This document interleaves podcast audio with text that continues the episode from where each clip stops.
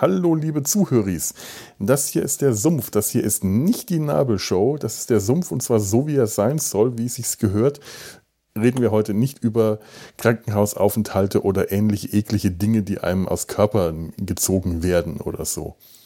Ähm, ich bedanke mich an der Stelle schon mal bei euch allen, die äh, die letzten 13 Folgen noch zugehört haben. Die Zahlen sind etwas gesunken, wie es zu erwarten war. Allerdings nicht so in den Keller gesunken, wie ich tatsächlich erwartet habe. Das sind noch erstaunlich viele Leute, die ähm, ja, eingeschaltet haben, downgeloadet oder zugehört, auch wenn ich mir nicht sicher sein kann, ob da nicht einfach die Hälfte davon komplett automatische Downloads sind. Ich weiß es nicht. Die Nabelshow wird es vermutlich weitergeben, aber mit ziemlicher Sicherheit nach diesen 13 Folgen jetzt nicht mehr im Sumpf. Ich sage euch dann noch Bescheid. Und äh, mit dieser äh, kurzen ähm, Ansage gehen wir jetzt auch zum Versumpfen in die Popkultur über. Wir befinden uns im Sumpf.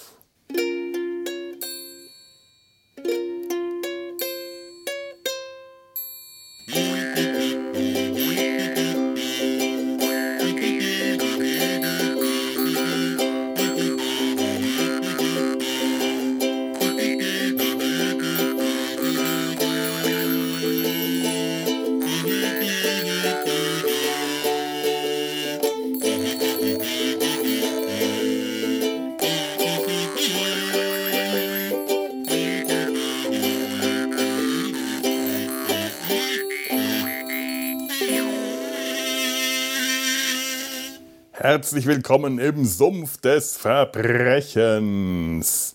Wer jetzt glaubt, an der Musik erkennen zu können, dass wir heute über die drei Fragezeichen reden, dem oder der sei gesagt, nein, tun wir nicht. Aber ich habe die Musik aus Gründen trotzdem gewählt, weil ich zu faul war, eine neue einzuspielen. Aber die Leute, über die wir heute reden, die Verbrecher, die könnten ohne weiteres auch einer Drei-Fragezeichen-Folge entsprungen sein, so skurril wie sie sind. Und äh, um mit Ihnen darüber zu reden, und ich glaube, ich sage jetzt einfach mal, worüber wir reden. Wir reden heute über Dick Tracy. Und zu diesem Behufe, Behufe, ich habe dieses Wort benutzt und ich werde es immer wieder benutzen, begrüße ich heute meine Mitgangster-Visagen und Gauner-Kollegen. Und jetzt habe ich vergessen, wie ihre Namen sind. Doch, Tobi, Bambi, genannt Bambi. Guten Tag. Und Ture die Locke. Von Berufswegen Killer und Falschspieler. Und ich, ich habe vergessen, wie mein Gangstername und ich glaube, es war. Fleischperücke. Ich, ich bin Felo die Fleischperücke. Und ich weiß schon nicht mehr warum. Das liegt in der Zukunft. Das liegt in der Zukunft, ja, stimmt. Oh mein Gott, möglicherweise. Wir sind ein Science-Fiction-Podcast. herzlich, herzlich willkommen. Oh. Ich bin überfordert. Ich fühle mich schon die ganze Zeit überfordert. Gut. Ja. Schön, dass ihr. Überfordert wird gegenseitig. Unterfordern wäre trauriger. Überfordern, das, das zeigt, dass man sich noch, noch steigern kann. Da sind noch große Dinge vor uns. Ich will mal gerade schauen, ob ich irgendein äh, ein Zitat habe. Nein, das zu großen Dingen passt. Nein, tut mir leid. Ich ein großes mir, Zitat müsste das sein. Es müsste ein großes Zitat sein. Ja. Ich habe, da kommt ein Gedanke. Ich, ich, ich, ich spüre es. Da kommt ein Gedanke. Moment. Ein großer Moment. Gedanke. Ein großer Gedanke. Oh, ja, da kommt ein Gedanke. Er naht. Jetzt ist er weg. Das war ein großes Zitat. Das war mein Lieblings, meine Lieblingsstelle aus Dick Tracy. Jetzt, da kommt ein Gedanke, ein großer Gedanke. Er naht. Jetzt ist er weg. Ich werde später erklären, warum das meine Lieblingsstelle ist und welche Stelle das ist. Aber wie gesagt, wir reden heute über Dick Tracy, über hauptsächlich würde ich mal sagen, äh, über den Film von 1990. Ähm, Regie Warren Beatty und ähm, ja, äh, in der Hauptrolle Warren Beatty als Dick Tracy. Und in den äh, Nebenrollen so großartige Namen wie Al Pacino als Big Boy Caprice, Madonna als Breathless Mahoney oder Dustin Hoffman als Mumbler, als der Murmler. Eine in einer, in einer herrlich kleinen Nebenrolle Dustin Hoffmann. Immer, immer noch ganz großartig. Oder James Kahn äh, als äh, rivalisierender Gangsterboss. Äh, Big Boy Caprice ist einer der Gangsterbosse und James Kahn spielt den rivalisierenden Gangsterboss und damit haben die quasi den Paten äh, wieder aufgelebt. Ja. Äh, James Kahn war ähm, Sonny Corleone und äh, Al Pacino, wie, wie wir alle wissen, Michael Corleone. Wie wir alle wissen. Wissen wir das alle? Ich äh, wusste jetzt das mal. Wissen jetzt, jetzt wissen wir das alle. Wie wir, da, ja. wie wir alle wissen, jetzt sage ich solche Sachen schon. Ja. Solche Sätze sollte man nicht sagen. Dafür gehört man eigentlich bestraft, wenn man solche Sätze sagt. Wie wir alle wissen. Mein Gott. Wir haben Narrenfreiheit. Du bist da sehr streng mit dir selbst. Bin, ja, aber das ist einfach ein ja. Idiotensatz. Wie wir alle wissen. ja, wir sind ein Klugscheißer-Podcast. Wir, wir wissen das? sowieso alles. Wir sind ja, Podcaster. Also von daher dürfen wir das. Also ja, wir sind allwissend, allmächtig und sehr sexy. Jawohl. So sieht's einfach mal aus. aus.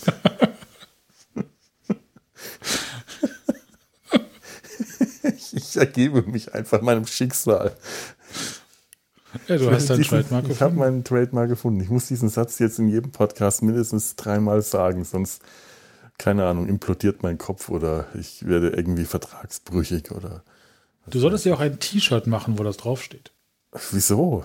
Äh, da müssen die Leute ja meinen Bauch lesen. Die können mir doch einfach zuhören. Das ist viel einfacher. Aber vielleicht kommen ja auch mal Taubstumme. Die heißen nicht so. Das, die, die, die, die sind gehörlos. Ach so. Ja. Ah. Aber das stimmt natürlich, ja. Die können dann meinen Bauch lesen. Ach, man sagt taubstumm nicht mehr? Nein, nein, nein, das Wort ist, äh, das Wort ist, äh, ist, ist, ist, das, das sagt man, benutzt man nicht mehr. Man sagt Gehörlose. Dann, denn, äh, denn Taubstumme äh, stimmt tatsächlich auch nicht, denn die, die sind zwar gehörlos, aber die sind nicht per se stumm, sondern höchstens dadurch, dass sie halt noch, dass sie halt äh, nicht hören können und daher ihre Stimme nicht trainiert ist. Aber die, die, das ist ja nicht, dass die nicht sprechen können. Okay, dann möchte ich um Abbitte, um Verzeihung bei allen unseren Zuhöreries bitten, die uns nicht hören können. Tanja darf dich bei Gelegenheit abwatschen dafür. Das darf sie gerne tun, ja. Tanja darf das. Tanja darf das, genau. Der erlauben wir das. So. Genau. ähm, ich wollte, was, was, was, was, was, was, wo wollte ich denn eigentlich hin? Ich bin gerade komplett äh, in, in irgendeine Richtung gegangen. Dick Tracy, ja. Wie waren wir Dick Tracy? Tracy. Ähm, ich, ich bin ja an der Stelle dann immer, ähm, äh, möchte ich auch immer irgendwas über die Comic-Vorlage, also die Vorlagen sagen, was es so früher gab. Denn Dick Tracy ist ein Film, ist eine Comic-Verfilmung, der auf einem Comic basiert. Das möchte ich an der Stelle auch, aber ähm, es ist nur leider so, die Vorlage für den Film ist ein Comic, den ich wirklich doof finde.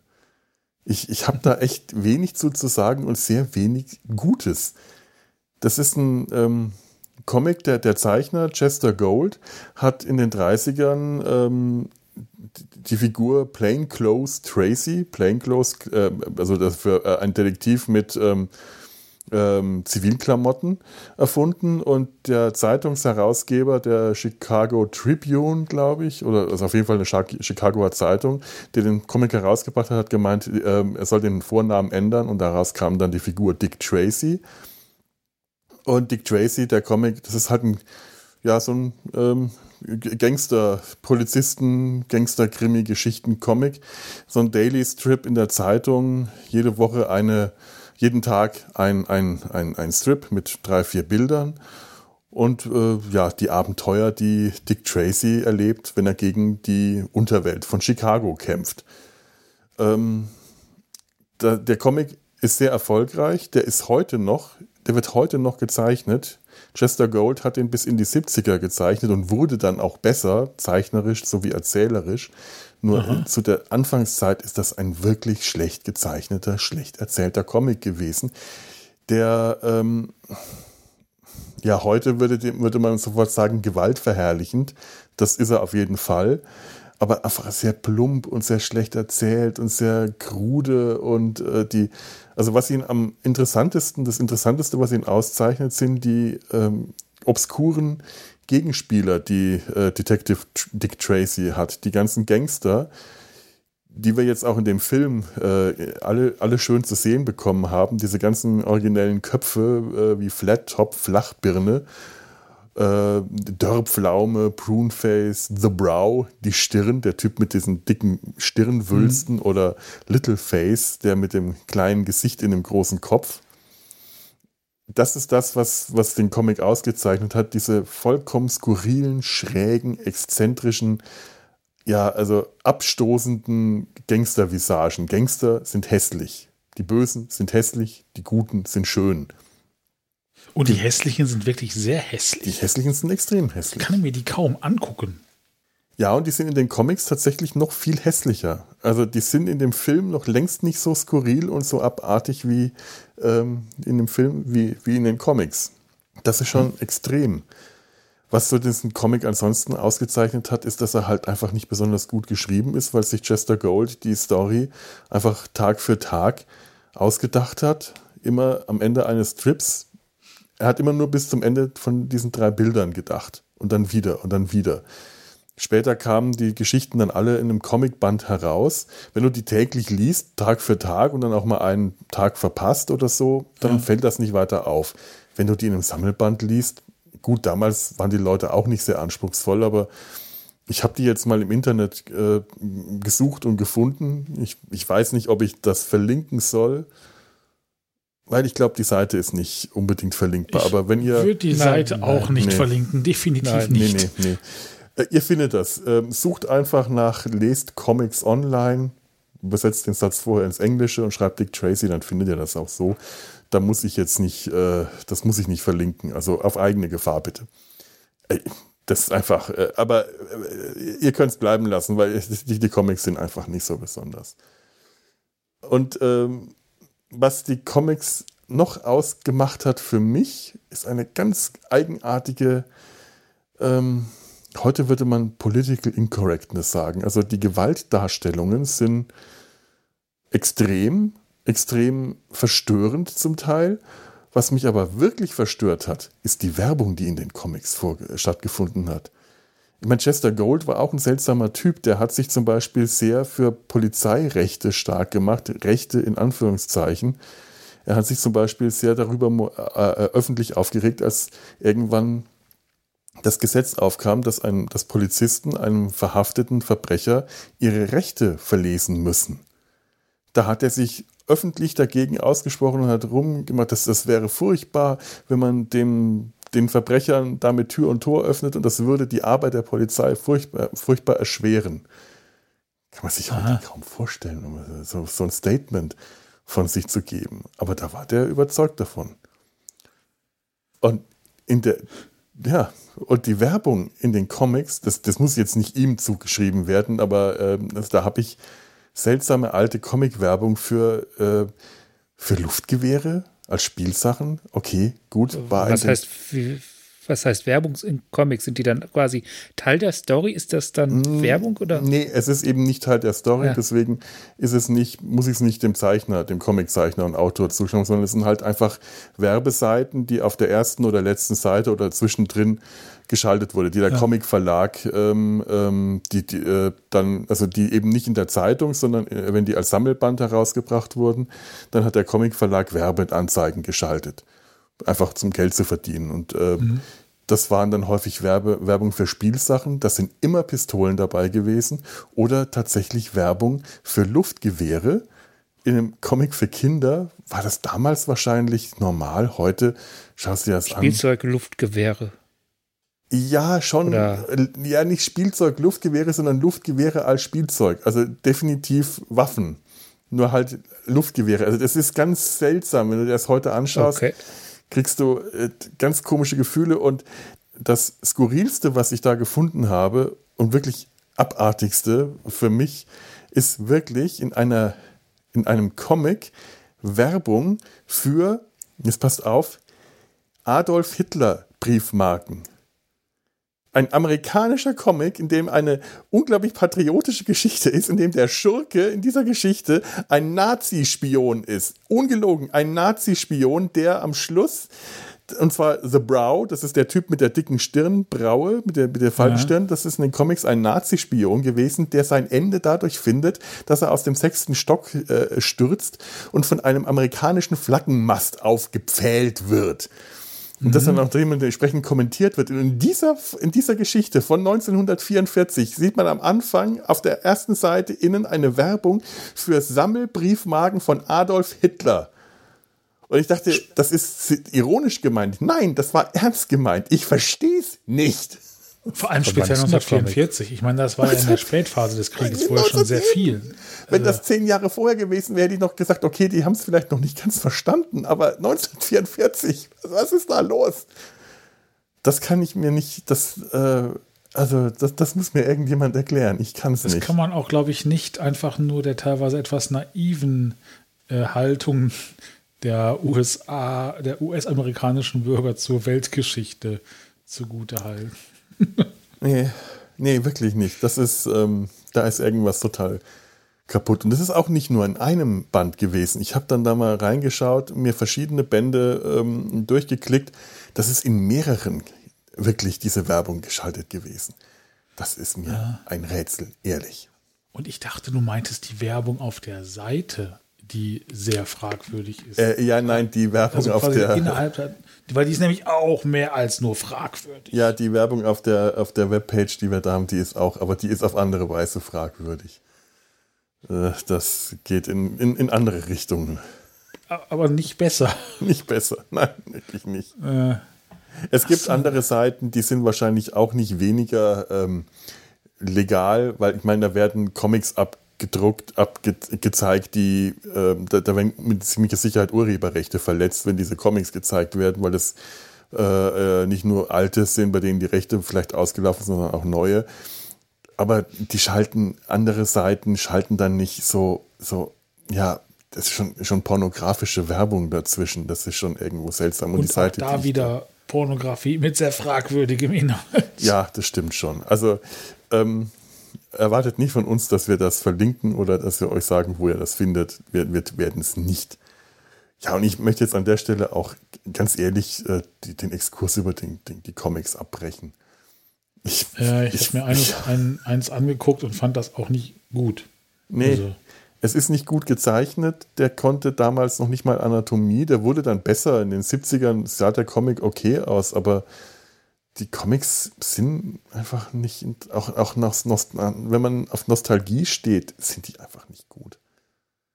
Das ähm, mag in den USA anders sein, wo, die, wo der Comic halt richtig bekannt war, also auch als der in den 90ern jetzt in, in, äh, ins Kino kam, ist ja auch schon, gab es ja auch schon einige Verfilmungen von Dick Tracy. Es gab Kinoserials, es gab äh, eine Zeichentrickserie von Hanna-Barbera.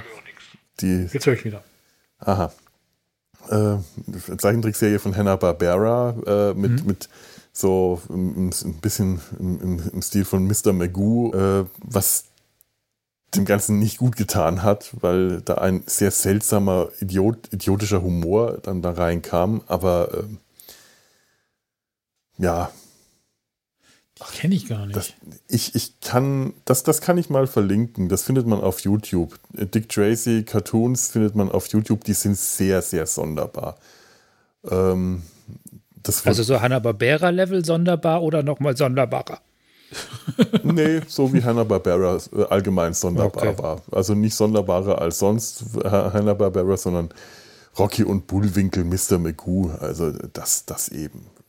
Äh, ja eigenartig, wenn man sich das anschaut und äh, jetzt den, den, den Film von 1990 kennt. Und der ist ja schon eigentlich ein wandelnder Comic. Ja. ja. Ich würde sagen, damit lassen wir es jetzt auch mal so die Vor, äh, Vorerzeugnisse von Dick Tracy und gehen zum Film. Und jetzt haben wir gar nicht äh, vorher ausgemacht, weil ich das wirklich vergessen habe, dass wir äh, irgendjemand einen Inhalt vorbereitet. Da gibt es Inhalt? Ja, das ist das Problem an dem Film. also ein Inhalt lautet Peng, der andere Inhalt lautet Bumm. Pau und Kau. Es ist ja schon einfach sehr generischer. Ähm, Gott, jetzt habe ich den Namen dieser Filmklasse vergessen. Ich meine, die Filmklasse. Meine Filmklasse, Film meine Ausbildung. Ja, sehr also absoluter Standard-Film Noir-Erzählung. Nur Wo man Farbe eingesehen hat, bunt. kennt man alle. Ja, ja ich, ich rede auch von der Erzählung. Die Inszenierung ist äh, äh, eher so das absolute Gegenteil. Ah, weiß Ja. ich gar nicht so sehr. Stilistisch äh, Film, also, ist schon sehr, sehr nah dran am Film Noir, weil diese sehr, sehr expressiven Kameraeinstellungen und so findet man auch im Film Noir immer wieder sehr gerne. Und dieses Spiel mit Licht und Schatten nur im Film Noir halt alles schwarz-weiß und nicht so übertrieben. Ein eindeutiges Jein. genau, ja. Ja, Auf ein Jein ich, ich gebe ich dir, mich, äh, äh, ich ge ge gebe dir Unrecht recht. darauf kann ich mich Dem einlassen. schließe ich mich zu einem Du Großteil. täuscht dich, weil ich es nicht gesagt habe. ja. Inhalt, ja, ich ähm, sollen wir mal versuchen, die, die, die, die Geschichte. Also Dick, Dick Tracy, der, der äh, äh, Detective Dick Tracy kämpft im, in einer Comic-Version von Chicago, vielleicht ist es auch eine Mischung aus Chicago und New York, gegen ihn einfach Dick nennen. Dick. Ich will ihn Dick nennen. Dick, ja. Du darfst ihn Dick nennen, ich, ich nenne ihn Dick Ja, okay. Tracy. Für mich ist er Tracy. Tracy. Dick Tracy. Dann, dann behalte ich den Vornamen, du kriegst den Nachnamen. Richtig, genau. Gut. Tracy. Detective Tracy, äh, kämpft im, im, im, im, äh, in Chicago gegen die Unterwelt. Er versucht, äh, Big Boy Caprice dingfest zu machen, einen der großen und gefährlichsten Gangster, ähm, der gerade ähm, selber dabei ist, sich ein Imperium aufzubauen, ähm, Rivalen und Gegner auszuräumen, wie ähm, Weichlippe Manlis, den, den er zuerst den, den Ritz-Club ähm, abnimmt und ihn dann in einem Zementbad im Fluss versenkt. Oder äh, Spaldoni, den gegen, gegnerischen Gangsterboss, den er später mit einer Autobombe ins Jenseits befördert, nachdem dieser sich nicht seiner Gang anschließen wollte. Denn ähm, Big Boy möchte nicht nur das Territorium von, äh, von Weichlippe übernehmen, sondern die ganze Stadt alle Gangster, alle Gangs vereinen unter seiner großen Führung, denn nur so äh, können sie der Kontrolle der Polizei entkommen und haben die, also organisiertes Verbrechen. Sie, sie, sie, sie gründen eine Mafia. Und nachdem er Spaldoni aus dem Weg geräumt haben, schließen sich ihm auch alle an. Dick Tracy versucht das zu verhindern. Es, entsteht ein Katz-und-Maus-Spiel mit wechselnden Hochs und Tiefs. Die meiste Zeit über ist Dick Tracy eher im Vorteil. Erst als sich ein ähm, geheimnisvoller, gesichtsloser Fremder einmischt, der Dick Tracy ein Verbrechen anhängt, das dieser nicht begangen hat, nämlich den äh, Mord an dem korrupten Staatsanwalt Fletcher, boah, wie ich das weiß, den Namen, gespielt von Dick Van Dyke, großartig, ähm, und dafür ins, in den Knast wandert, wandelt sie, wendet sich das Blatt und äh, ja, zugunsten von Big Boy. Ähm, jetzt muss ich gerade mal überlegen, was ich am Anfang vergessen habe, ist, dass am Anfang des Films äh, Dick Tracy einen Straßenjungen auf, aufsammelt und sich um ihn kümmert, ihn quasi, quasi adoptiert, was zu einigen Schwierigkeiten führt, denn zum einen mit dem Jugendamt, zu anderem auch mit seiner Freundin Tess Trueheart, was sowieso, äh, die, die, die, Beziehung der beiden ist sowieso etwas äh, angespannt, denn sie möchte gerne das mit ihm ein normales Leben führen, während äh, Dick Tracy als äh, Polizist auf der Straße alles andere als ein normales, ruhiges, ungefährliches Leben führt. Er möchte nicht an einen Schreibtischjob und sie gefesselt werden und sie möchte ihn gerne genau da haben, nämlich von der Straße runter. Und Der- er ist ja auch super Polizist. Er Er ist super normaler, er Polizist. ist super Polizist. So ist es. Er hat, er hat sogar ein Cape. Im weitesten Sinne. Im weitesten Sinne, ja. Sowas Ja, wie ein Cape. Also etwas, was um ihn herum flattert. Ja. Ja, ein gelbes. Hat durchaus auch seinen Batman-Moment mit seinem Cape. Oh, er hat, da gibt es einige Batman-Momente. Ja, Ja, auf jeden Fall. Aber ganz groß. So, allein die Story ist eigentlich schon Batman im Moment. Also habt ihr euch nicht so ein bisschen an, an, äh, an, an, an, an die Joker-Storyline des 89er Batmans Ja, natürlich. erinnert Total. gefühlt? Natürlich, denn auch wie Ja. Joker übernimmt äh, ein Emporkömmling, nämlich äh, Big Boy Caprice, dass die, die Gang und das Territorium des Gangsterbosses Weichlippe Mendes, den er vorher aus dem Weg räumt und übernimmt auch seine Freundin, die blonde äh, Sängerin Breathless oder im deutschen Heißerchen Mahoney, gespielt von Madonna. Durchaus äh, ganz ähnlich, ja. Ähm, was ich gerade noch sagen wollte, der Junge ähm, äh, wächst Dick Tracy sehr ans Herz er äh, sieht in ihm ein Vorbild, eine Vaterrolle, hilft ihm auch, rettet ihm mehrfach das Leben oder mindestens einmal. Ähm, am Schluss kommt es zum großen Showdown, weil der Gesichtslose nämlich ein doppeltes Spiel treibt und Tess Trueheart, die, die, die, die harmlose Freundin von Dick Tracy, entführt und diese Entführung Big Boy Caprice unterschiebt. Und äh, ja, der entführt, der, der schnappt sich dann Miss Trueheart dann tatsächlich. Es gibt eine große Schießerei vor dem Club, in der Big Boy Caprice und Miss Trueheart ähm, das Weite suchen können durch einen Geheimgang. Am Schluss kommt es zu einem großen Showdown in den Hafenanlagen zwischen Zahnrädern, sehr dramatisch zwischen Dick Tracy und Big Boy Caprice. Und der Gesichtslose ähm, mischt sich ein, wird allerdings von Big Boy erschossen. Dann wird Big, wie ging das nochmal?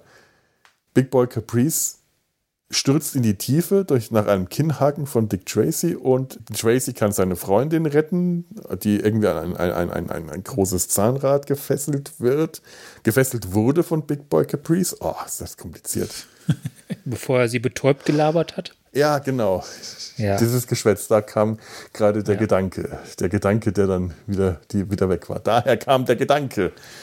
Und ähm, es stellt sich heraus, dass der Gesichtslose niemand anderes ist als die Sängerin Heißerchen Mahoney, die ihr eigenes Spiel oh, getrieben hat. Und das war aber ein harter Spoiler. Ja, also ja. Der, der Film also für einen 30 Jahre alten Film kann man da kann man jetzt spoilern. Also da, da mache ich auch ja, keine das, das war ja, Das war ja mindestens das Six Sense Level hier. Der, es gab damals eine, eine, Actionfigur von dem Gesichtslosen, ich vergesse noch, wie der heißt, wo man das Gesicht abnehmen konnte und dann drunter äh, äh, Breathless Mahoney gesehen hat. Die Ach. Filmfirma hat dann dafür gesorgt, dass diese Figur aus dem Handel genommen wurde. Wenn man eine Figur von, aus der Reihe tatsächlich heute noch hat, ist die verdammt viel wert.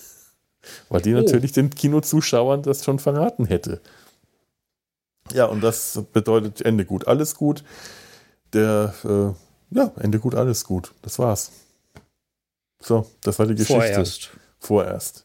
Vorerst. Bis Teil 2. Nein, warte, Moment. Kommt noch. Weil, weil, weil ähm, äh, Warren Beatty hatte wohl schon so eine Ahnung, dass es keinen Teil 2 geben wird. Deswegen sehen wir hier so unglaublich viele Gangster, die zum Teil alle nur kurze Auftritte hatten und da, bevor die umgebracht werden, das sind alles Figuren aus den Comics, die er alle unterbringen wollte, in der Ahnung, dass er keinen zweiten Teil drehen darf, hat er die alle schon in den Film gepackt und die auch sehr konsequenterweise sehr schnell umgebracht, weil das auch Chester Gold damals mit seinen Figuren gemacht hat. Der hat sie einfach Echt? immer alle umgebracht. Meistens, ich habe fast das Gefühl, dass das ganze ähm, Statistenbudget in die Gangster gegangen ist. Mhm. Ja. Vor allem in die Masken. Weil ich ja. auch sehr, sehr, sehr gut heiße, dass es da keinen zweiten Teil von gibt. ich weiß nicht. Ich hätte mir das angeschaut. Ich hätte mir, also ich habe mir auch den jetzt zum ersten Mal jetzt angeguckt, also letzte mhm. Woche. Ich weiß gar nicht, warum ich ihn damals nicht gesehen habe. Äh, oder auch danach nicht. Irgendwas, irgendwas hatte der Film, dass ich gesagt habe, keine Ahnung. Aber ich glaube, einen zweiten Teil, das wäre auch zu, das hätte, glaube ich, nicht gepasst. Den haben eine Menge Leute Hätte super ein Prequel machen können. Ja, es gab ja ein Prequel. Da komme ich jetzt nochmal auf die Comics. Ähm, ja. Kyle Baker hat, äh, den, hat Comics zu dem Film gezeichnet. Und zwar ein, ein drei, drei Comicbände. Und Teil 1, Teil, der dritte Teil ist der Comic zum Film. Und Teil 1 und Teil 2 erzählt die Vorgeschichte. Also auch wie. Ah. Oh, ist es auch noch eine Trilogie? Ja, also nicht nur wie äh, der Trilogie wird erzählt, wie Breathless Mahoney in die Stadt kommt und sich dann quasi in, in die Position als Sängerin durchschlägt, äh, auch wie äh, Dick Tracy seine Karriere beginnt und wie Big Boy Caprice vom einfachen Handlanger von äh, äh Lips Manless zum äh, ja, zu, zu, zu, zu dem wird, der kurz davor ist, das Geschäft zu übernehmen. Ah, okay. Wenn es an einem heutzutage viel zu sehr mangelt, also nach Prequels, davon gibt es auch viel zu wenig, finde ich. Es gibt heutzutage viel zu wenig Trilogien. Ach. Es sollte mehr Trilogien geben. Ja, vor allem auch. vierteilige. Ja. Unbedingt. Ja, ja, nee, muss ja alles durch, also Hauptsache durch dreiteilbar. Da lobe ich mir den Anhalter durch die Galaxis, das ist eine fünfteilige Trilogie. Ja, bloß irgendwann, ich bin mir da nicht mehr sicher, ob das. Das wäre auch eine sechsteilige gewesen, aber Douglas ja. Adams hat leider nicht lang genug gelebt. aber immerhin hat er es versucht. Ja. Das stimmt. Der letzte Roman, den er geschrieben hat, Der Lachs im Zweifel, der fängt zwar als Dirk Gently-Roman an, aber es, ist, äh, es gibt da wohl das Gerücht, dass der zum sechsten Anhalter-Roman hätte umgeschrieben oh, werden sollen. Das heißt, er hätte seine Franchise zu einem großen zusammengeführt? Möglich. Ja, davon gibt es heute auch viel zu wenig, finde ich, dass sowas gemacht wird. Es gibt von so vielen viel zu wenig. Ja. Ja, ja.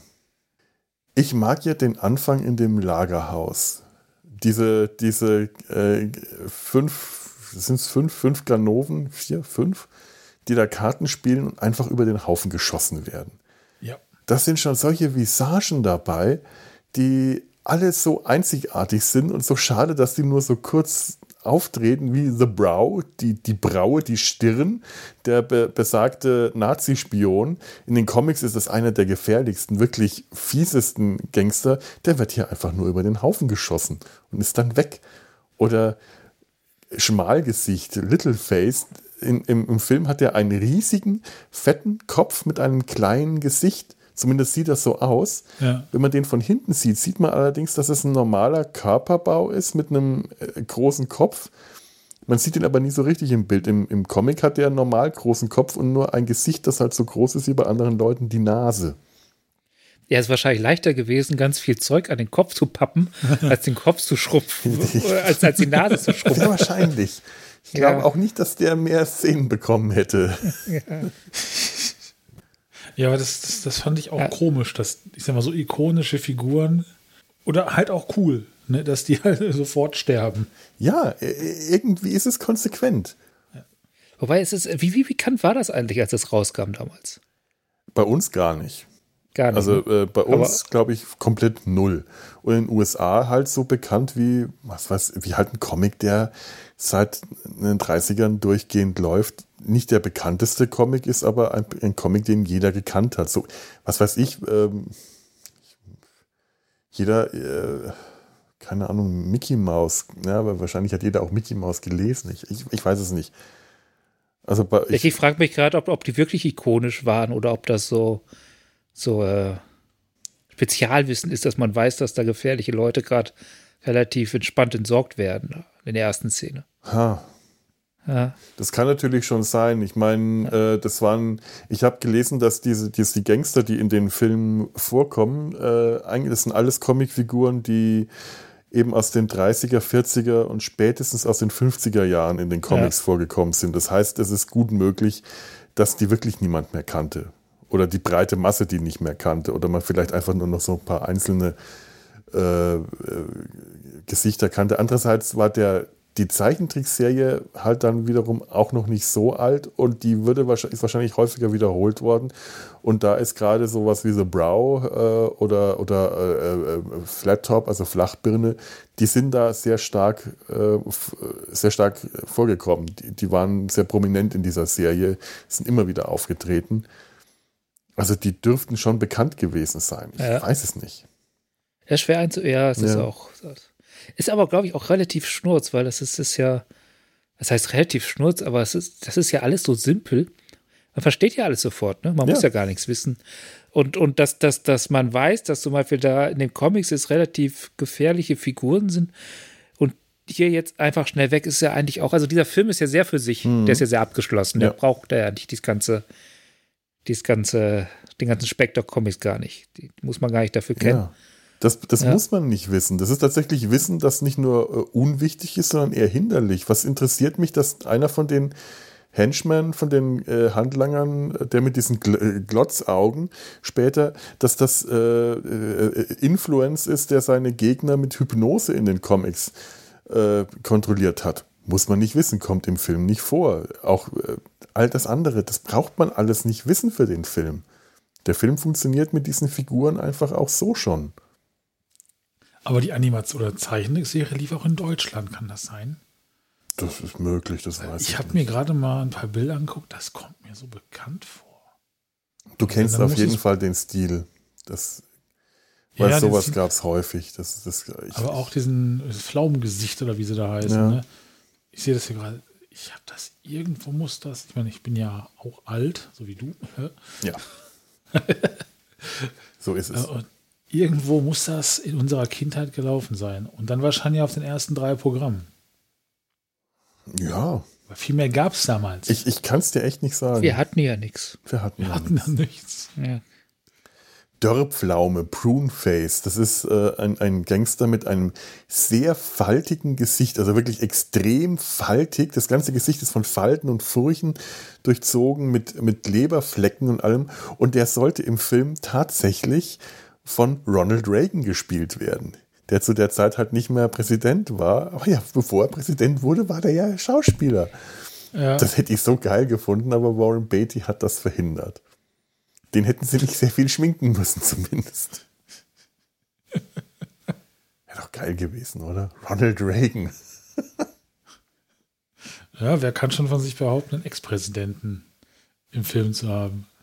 Ja, ich meine, Ex-Gouverneur, ähm, das die ballern sich weiterhin durch die Geschichte. Ganz genau. So sieht's aus. Äh, wird schon wieder gesagt. Ich bin ja der Meinung, dass du das öfters sagen solltest, einfach wegen der Reaktion, die danach kommt. Ja, ich glaube auch. ja. Das wird ein Trademark. schon wieder. Ja. Schon wieder. oh, Mann. Also inhaltlich gibt der Film nicht viel her. Das ist das, der, der funktioniert in erster Linie, finde ich, über das, äh, über Stilistische. Das stimmt. Aber optisch, ja. ich meine, jetzt kann ich ja mal ja. zwei Künstler fragen mhm. oder zwei Menschen fragen, die sich damit auskennen, im Gegensatz zu mir. Ich bin ja nur Konsument.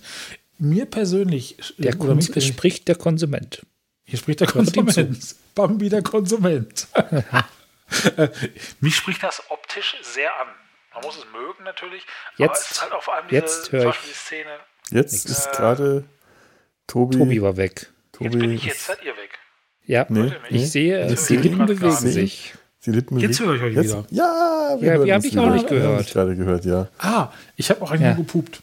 Äh, äh, was, was, was halt so diese schönen Szenen für mich sind, als jemand, der ein ziemlich äh, kleingeistiger Konsument, Bambi ist, ähm, diese Vermischung halt von wirklich Comichaftem über so eine Mischcomic und dann in die Realwelt. Zum Beispiel, wenn sie halt auch äh, am Anfang oder mehrfach äh, zu dem Lagerhaus fahren oder wenn sie in die Stadt reinzoomen, die ja mhm. offensichtlich gemalt ist und dann irgendwann ist man halt dann in der äh, comichaften, aber Realwelt. Ich finde das sehr schön. Und dann halt auch wieder mit diesen äh, dem sehr simplen Farbschema. Das haben sie insgesamt sehr geschickt gemacht, finde ich. Also das ist das, die funktioniert über ganz viele Ebenen. Einmal hast du, das ist ja ein kompletter Studiofilm. Ich glaube, die haben nichts von dem draußen gedreht oder nicht sehr viel. Mhm. Und, und du, du hast eine sehr simple, sehr, sehr minder detaillierte Hintergründe, aber es halt in dem Fall nicht immer billig wirkt, nur manchmal, sondern einfach, einfach sehr auf Stilisierung. Die, die, die, die haben sehr klares Farbschema. Ich glaube, das sind vier Farben. Die, die Primärfarben benutzen sie mhm. und dann noch schwarz und weiß. Ja. Die, die äh, haben ein Kameraeinstellungen, die sehr, sehr Comics sind. Die die auch, sieht man schon, haben auch basteln müssen zum Teil, also die Doppelbelichtung und so. Es, ja, also das ist, äh, da hat sich jemand sehr viel Gedanken gemacht, wie man Comic umsetzt, das in einem Film. Und das ohne das, auch nicht ja, billig billig, sondern nee. halt gewollt billig. Also ja, äh, ja, also, ne? äh, also ich finde schon, man sieht den Film an, dass er nicht das Riesenbudget hatte, so an verschiedenen Sachen, wie zum Beispiel, was ich vorhin ansprach, so Mangel an Statisten, das wirkt alles immer einfach nur leer. So, als wir würden in der Stadt wirklich nur die Leute leben, die gerade unterwegs sind äh, für den Film und so. Das ist alles. Aber, ja. aber ich finde, das hilft dem Film weiter. Also, das ist nicht unbedingt schlecht. Es ist ja auch ein sehr abstrakter ja. Film, ne? Ja. ja.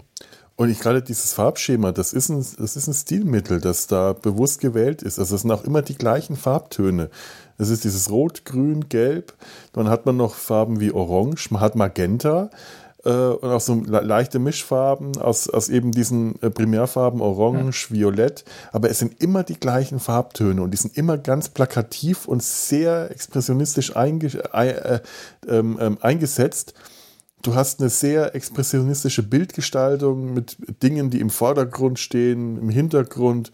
Du hast mal den Kopf von Dick Tracy vorne im Vordergrund oder äh, nur ein Detail, wie er aus einer Chili-Dose eine Chili-Dose umrührt. Da steht, es ist nur eine rote Dose, auf der schwarz Chili steht ja. und im Hintergrund hast du einen grünen Raum. Der Film ist nichts für Farbenblinde, äh, weil, weil da bist du irgendwann verwirrt wo im Hintergrund Leute reinkommen. Du hast äh, tolle Einstellungen oder äh, Silhouetten, die eingesetzt werden. Du hast auch eine, eine, eine, eine Bildsprache durch die Farbe. Am Anfang sitzt Tracy mit seiner Freundin in der Oper, ähm, wird dann über sein, sein Funkarmbanduhr, ganz berühmtes Markenzeichen von Dick Tracy, ist die Funkarmbanduhr. Ja, Nightwider hat das nicht erfunden. Genau, das war Dick Tracy. Ja. Das war definitiv Dick Tracy. Und äh, der wird dann in die, äh, äh, zu dem Tatort gerufen und du siehst ihn von hinten äh, durch das Publikum auf die Bühne. Er kriegt den Anruf, äh, neigt dann seinen Kopf rüber zu seiner Freundin. Ich bin gleich wieder da. Ich will, ich will sehen, wie es ausgeht. Er meint die Oper. Er will wissen, wie es ausgeht. Und du siehst dann diese Silhouetten, die Gesichter sehr markant. Und die, äh, er, er verschwindet kurz auf die, äh, äh, er verlässt das Theater, taucht auf dem Tatort auf und kommt wieder zurück ins Theater. Und die Bühnen, das Bühnenbild wechselt von einer Nachmittagslichtstimmung zu einer Nachtstimmung. Da wird gezeigt, dass Zeit vergangen ist, indem auf der, der Bühne einer Wagner-Oper, die ja lang dauert, denn es, es scheint eine Wagner-Oper zu sein, das Bühnenbild, und zwar exakt das gleiche Bühnenbild, die gleiche Landschaft, die vorher eben von der Lichtstimmung wie nach Nachmittag oder Abend aussieht, zu Nacht wechselt ist super. Ist mir vorher nie aufgefallen, habe ich jetzt zum ersten Mal bemerkt. Ist ganz großartig, wie hier mit, mit, mit, mit, mit Bild und Farben gespielt und auch erzählt wird. Insgesamt wird ganz visuell erzählt in dem Film. Mhm. Also zum Beispiel werden Zugehörigkeiten über Farben hergestellt, dass, dass der Junge kriegt dann immer einen roten Anzug, der dem Farbschema entspricht, was halt Dick und seine Freunde zusammen mhm. haben. Die haben ja. so ein gelb-rotes scharf Farbschema, mit den ständig gelb-rot-grün verknüpft. Und äh, das Jetzt. ist halt auch die Farbe von dem Diner, wo er immer sitzt und isst. Der Junge ist hungrig. Thema ist großes Essen bei dem und, und äh, ähm, Dick und seine Freunde haben halt ein rot-gelbes Hi, Frau. Haben halt ein rot, haben rot-gelbes Haus, vor dem wir diskutieren. Sie in einem roten Mantel, er in einem gelben Mantel. Das ist, es wird ganz viel kommuniziert. Es gibt auch eine Szene, wo, wo der Junge halt seinen Anzug kriegt und sie stehen halt in dem Laden und der Laden ist komplett rot bis auf ja. den Vorhang, hinter dem der Junge steht, und einer grünen äh, Weihnachtsgelande, was dazu führt, dass halt alles auf diese, auf diesen Anzugs, äh, Umzugs äh, auf, die, auf, die, auf, die, auf diese Umzugskabine. Genau. Das heißt, da, da, wird auch ganz viel Aufmerksamkeit gesteuert über Farbe und, und mhm. Bildausschnitt. Und das ist, das sind halt auch Methoden, Methoden, die im Comic ganz stark zum Einsatz kommen. Und diese Farben, die kommen ja auch aus dem Nix. Das sind halt die Farben, die sie damals zur Verfügung hatten, also aus technischen Gründen. Also ursprünglich war das mal ein technischer, war das ein technisches Problem, beziehungsweise auch finanzielles, weil man für den Druck des, des Comics nur auf Primärfarben gesetzt hat. Ist halt mhm. billiger als, als Mischfarben zu benutzen. Mhm. Und das, das hat man jetzt aber aus stilistischen Gründen, um bei dem Ko Namen Comic zu bleiben, in den Film übersetzt und zwar sehr gekonnt, meiner Meinung nach. Also sehr, sehr gut verstanden, verstanden, wie man es einsetzt und, und äh, ja, ja, ich laber mich frei. Ja, nee, nee, nee, du nee. hast, äh, da genau. stimme ich dir absolut zu. Das, äh, genau das sehe ich nämlich auch in dem Film. Und es werden halt auch einfach ganz, ganz einfache Kontraste damit hergestellt, die dann natürlich auch wieder die Aufmerksamkeit steuert. Zum Beispiel eine Person, die in einem grünen Mantel, in einem roten, roten Sessel äh, sitzt vor einem fast äh, gelben, fast weißen Hintergrund. Das ist klar, wo der Blick hingeht, da wo mhm. es knallt. Und dann grün hebt sich auch noch wunderbar von rot ab. Also dann, dann siehst du die Person als Violett, äh, wunderbar. Das ist äh, alles, äh, ja, mit viel Verstand eingesetzt da. Und, und das im Ergebnis auch schön. Mal mehr, mal weniger. Es gibt so ganz äh, so Details, die ich nicht für so. Aber der äh, Film ist halt auch alt. Und es ist gesagt, der letzte so Film, der mit äh, dieser Art von Effekten ja. gearbeitet hat, also noch nicht mit digitalen Effekten gearbeitet hat. Also einer der letzten Filme, die. Was, was dem auch wieder unglaublich gut tut. Also ja. das verstärkt ja diese comichafte Wirkung. Es gibt eine ja. Szene, das, die ist herzklassig. Das ist so die Szene, die habe ich über Jahre im Kopf gehabt zu dem Film. Also den Film habe ich komplett mhm. vergessen, aber eine Szene ist mir geblieben. Da, da, sieht man so, so, so, so, so, eine, so eine freie Fläche, so ein freies Grundstück. In der Mitte steht so eine kleine ärmliche Hütte. Ja. In der wohnt ein Arschloch. Und Dick geht halt zu dieser Hütte. Wir haben auch wieder wunderbares Farbkontrastding, alles in Blau gehalten, weil es ist Abendstimmung und Dick in seinem gelben Mantel knallt natürlich direkt raus. Und er geht halt zu dieser Hütte und man sieht von draußen, wie er diese, den Bewohner vermöbelt. Und das sieht das man ist, Das diese, ist, wenn er den, am ja. Anfang den Jungen verfolgt, genau. der eine ja. Uhr gestohlen hat. Äh, und ich finde es auch so, schon so schön, dass er den Jungen hinterher ruft, es ist doch nur eine Uhr, Junge. Warum machst du dir so viel Ärger? Und er verfolgt ihn quer durch die ganze Stadt bis zu diesen, dieser Hütte quer über den Güterbahnhof, nur wegen einer Uhr. Auch ganz, das sagt total viel über, äh, äh über äh, Dick Tracy aus. Und in der Hütte ist eben ein, ein, ein Penner, ein Landstreicher, der sich äh, scheinbar um den Jungen gekümmert hat, oder beziehungsweise für den der Junge anschaffen war, mit, also nicht anschaffen, sondern also Dieb, Dieb, Diebstähle begangen hat. Der den Jungen ja. ausgenutzt hat. Genau. Ja. Ja, äh, um, ich habe dich unterbrochen. Um sich genau, man sieht halt, wie diese Hütte hin und her, man sieht die ganze Prügelei nur von außen, man, nur indem diese Hütte halt, je nachdem, an welcher Stelle in der Hütte es gerade stattfindet, halt die in diese Richtung kippt. Also ja. richtig klassischer Trickfilmhumor eigentlich. Ja. So, so ja. wie die alten Disney-Zeichentrickfilme. Und diese Szene ist halt nur die Hütte echt und vielleicht noch so ein bisschen was in der Umgebung mhm. äh, drumherum und der Rest ist halt ein Bild. Ein gemaltes Bild. Und dadurch hast du halt so, so ein, wie dieser Comic-Effekt halt nochmal viel stärker. Und das hätte, also es geht auch, also zum Beispiel Sin City ist auch so ein Beispiel, was sehr nah am Comic stilistisch mhm. dran ist und sehr gut übersetzt hat. Und das halt mit CGI ganz stark. Und für den Film funktioniert das, aber hier für Dick Tracy funktioniert das mit den gemalten Bildern meiner Meinung nach besser, so wie es jetzt ist. Ja, das hat da mehr was von Handwerk, ne? Ja. Mhm. Also ja, und es hat halt was von ehrlicher. Ja, das ist, es ist halt auch näher an der, am Ursprungsmaterial dadurch dran. Also das ist auch, das sind jetzt nicht die ausgefeiltesten Bilder, die wir da sehen. Da gibt es bessere, ja. also großartigere. Aber gerade dadurch, dass sie so ein bisschen gröber und so wirken und alles, ist es halt näher an dem dran, was es mal war. Also wo es herkommt. Mhm. Ja, es setzt auf jeden ja. Fall den Comic hervorragend um. Ja. Und auch, äh, ich glaube, auch durch die eher schlichte, zum Teil fast dumme Story.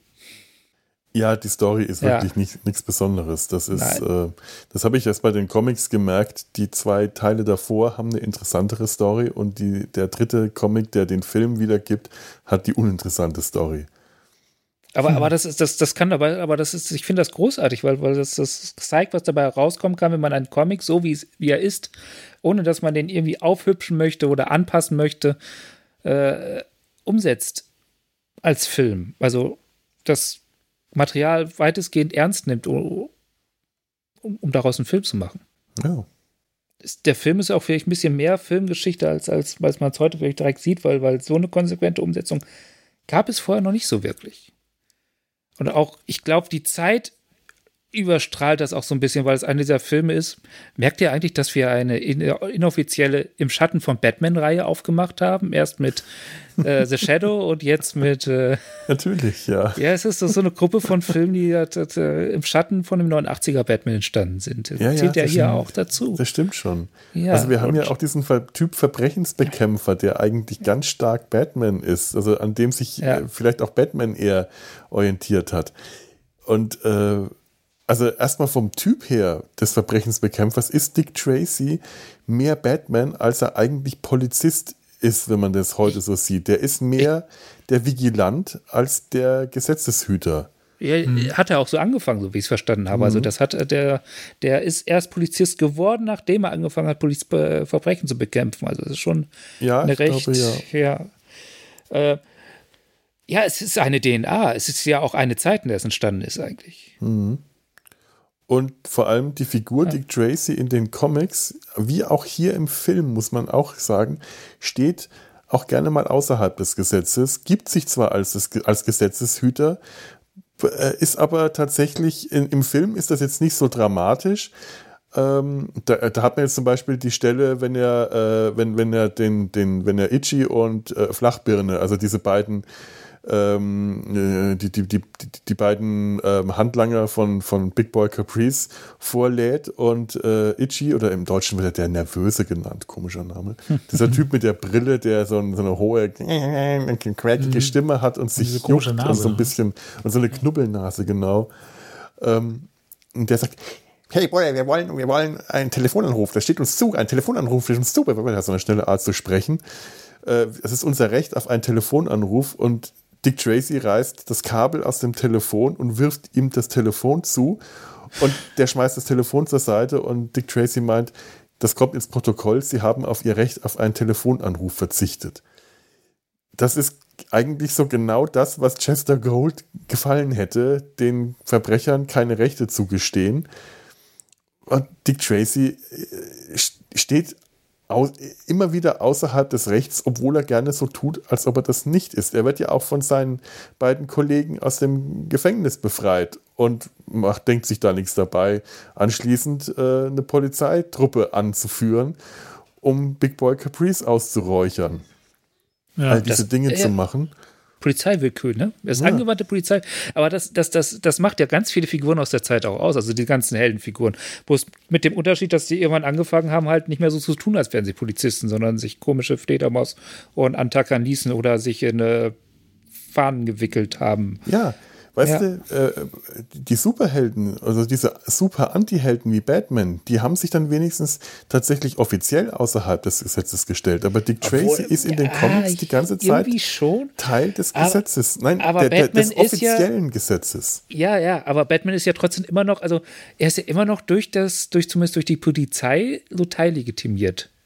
Ja, aber nie mit, offiziell. Mit er ist auf der moralischen Seite auf der Seite des Gesetzes, aber nicht auf der offiziellen, während Dick Tracy ja offiziell Polizist mit einer Marke ist, ähm, äh, Polizeisold und damit ein offizieller staatlicher Gesetzeshüter, der aber in den Comics nicht vor Selbstjustiz oder auch einfach Mord zum Teil zurückschreckt. In den ja, Comics da, da, ist das zum Teil richtig heftig, dass der da, Leute tatsächlich einfach umbringt. Was, was du vorhin meintest, dass, dass der Zeichner sich dagegen gewehrt hat, dass, dass mhm. man jetzt plötzlich äh, Verdächtigen, nicht Verbrecher, sondern Verdächtigen, mhm. die, die, äh, die Rechte vorliest. Dass das Ganze geht ja davon aus, dass der Polizist immer Recht hat. Ja. Dass die Leute, die es erwischt, es wirklich verdient hat. Diese Idee ist auch ganz stark hinter Batman. Das ist heutzutage, oder schon, glaube ich, heutzutage, das ging, glaube ich, schon früher los, aber die Idee wird ja immer wieder auch hinterfragt in den Comics und ausdiskutiert und so. Also den Machern ist schon bewusst, was das da ist, aber aber die Grundidee im Kern bleibt bestehen, dass, dass, dass, dass man die Verdächtigen hart anfassen darf, mhm.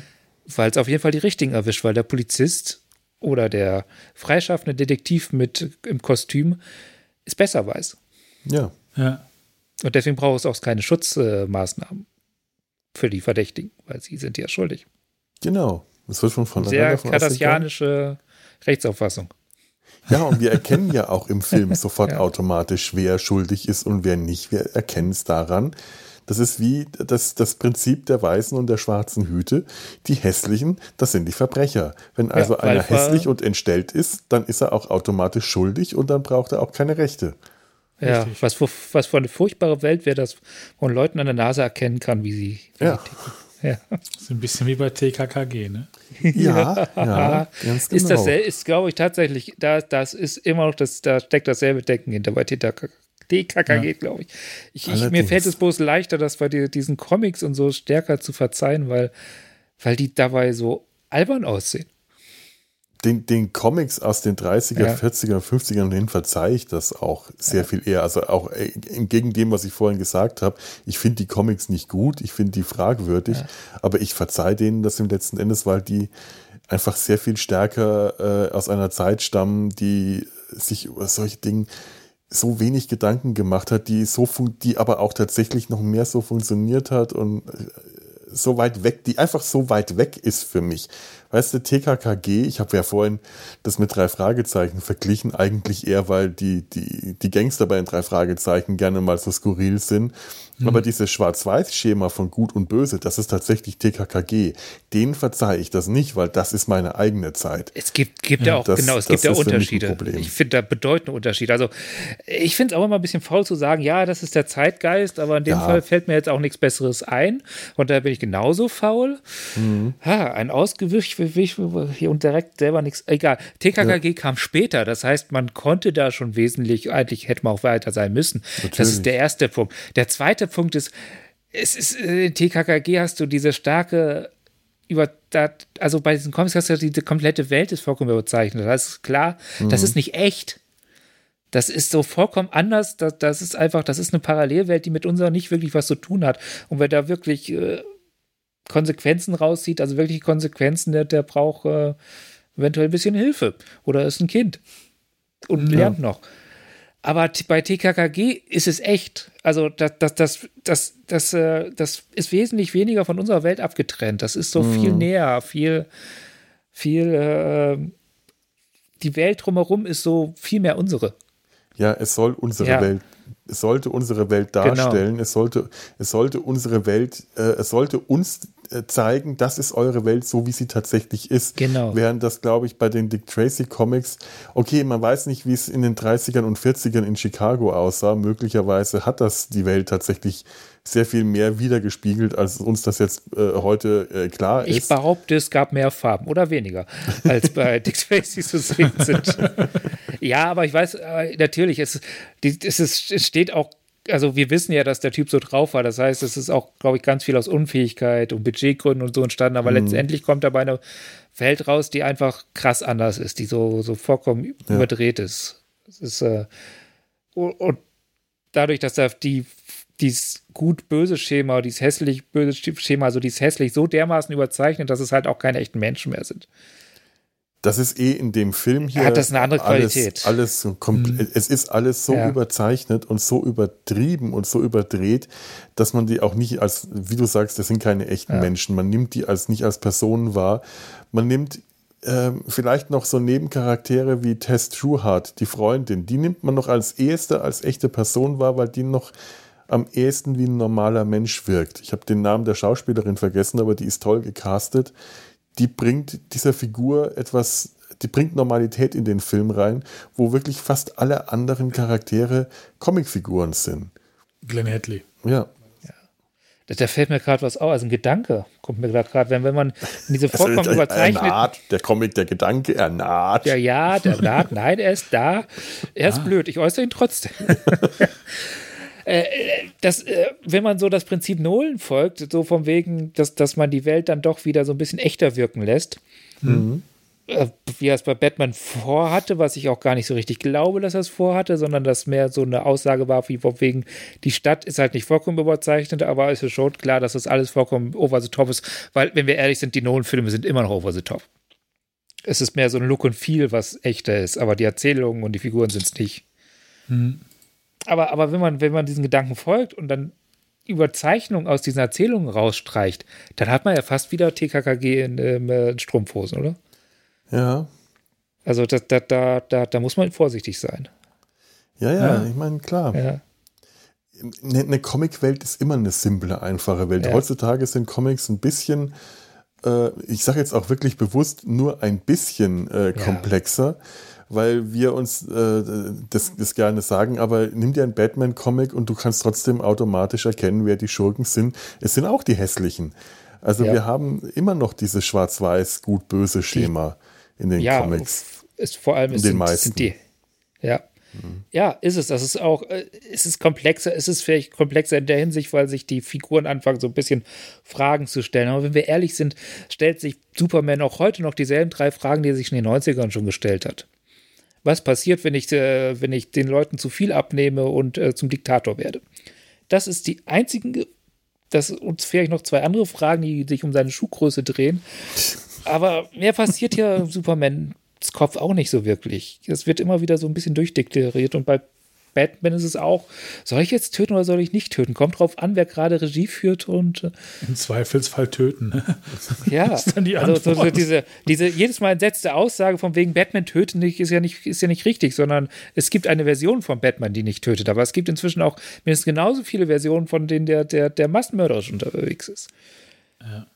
Es, ist, es sind so die Figuren wachsen wachsen nur langsam, aber das dürfen sie auch. Dafür sind sie Comicfiguren.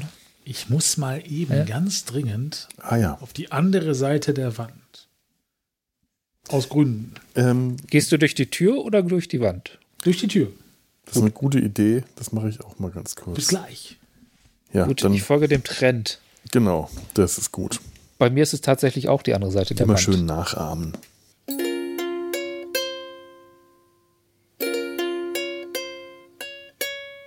Hier ist eine unglaublich schlechte Luft in diesem Raum. Ich habe auch hier mal Fenster schon mal gerade gerade aufgemacht, habe es genutzt. Fenster. Frische Luft, Sauerstoff. Wird total überbewertet. Sauerstoff wird Ich verstehe auch nicht, warum man Löcher in Wände machen kann, wo man noch eine schöne Wand hinmachen könnte. Wie, wie sagt Big Boy Caprice, das war eben dein Abschiedsgesang an den Sauerstoff. Eine der schönsten Methoden zu sagen, du bist ein toter Mann, Tracy. You just said goodbye to oxygen. Würde ich Sauerstoff haben wollen, wäre ich ein Taucher. Ja, ähm, komm, damit möchte ich gerne mal zu den Figuren, zu den Hauptcharakteren Ja. äh, kommen, zu, äh, zu, zu den beiden, na, zu den drei Gegenspielern. Eigentlich muss man drei Gegenpole nennen.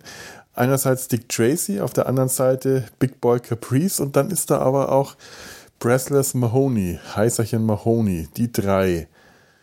Auf die möchte ich gerne noch ein bisschen eingehen. Tun wir das. Fangen wir mal bei, bei, bei den Guten an, bei dem Helden, Dick Tracy. Da haben wir ja schon ähm, einiges über äh, seine Rolle als Polizist, als Gesetzeshüter oder als Vigilant gesprochen. Ähm, reden wir mal darüber, wie, wie ihn Warren Beatty dargestellt hat. Also, sie haben sich in, bei den meisten Figuren, ich sage jetzt bei den meisten, äh, sehr stark bemüht, die Vorlage im Comic zu treffen, rein optisch. Und haben das tatsächlich auch am Anfang versucht, bei Dick Tracy zu machen. Nun muss man jetzt allerdings sagen, dass Warren Beatty zwar ein sehr markantes Gesicht hat, ein sehr gut aussehendes Gesicht, aber er sieht nicht aus wie Dick Tracy, denn Dick Tracy hat eher so ein Nussknacker-Gesicht mit einem eckigen Kinn und einer äh, gebrochenen, fast Hakennase. Er sieht ein bisschen aus wie Nick Knatterton, wer das noch kennt oder Ja, den ganz ja. alten. Ja, war das auch habe ich einer auch meiner gedacht, Gedanken, ja. ja. Ja, ja. Habt ihr sie schon mal zusammen in einem Raum gesehen? Vielleicht ist das ein und dieselbe Comicfigur.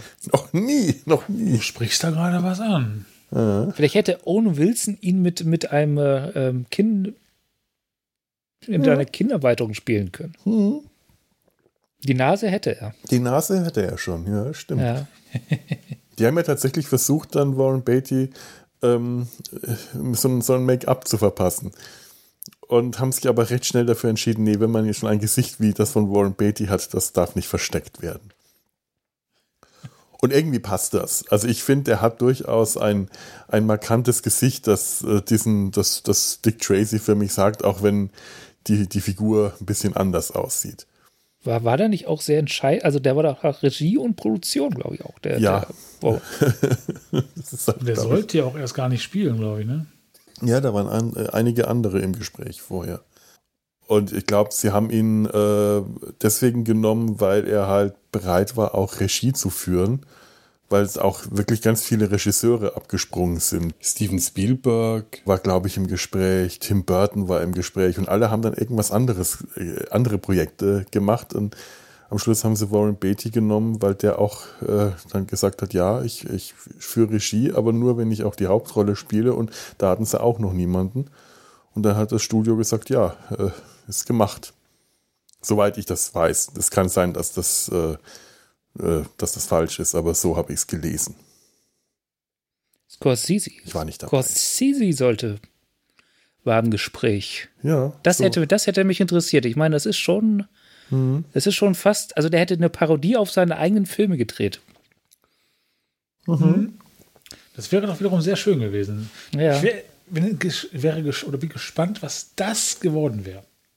Tim Burton wäre es, glaube ich, dann, dann wäre jetzt hier nochmal Batman im Bund draus geworden. Ich meine, wir haben ja schon, schon äh, äh, Elfman als, als Musikmenschen gehabt und er macht dann so ein Elfman-Ding, was halt dann klingt, als wäre das, als hätte er Musik für Tim Burton-Film geschrieben. Hat sehr viele, tatsächlich ja. sehr viel ja. äh, Batman-Vibes.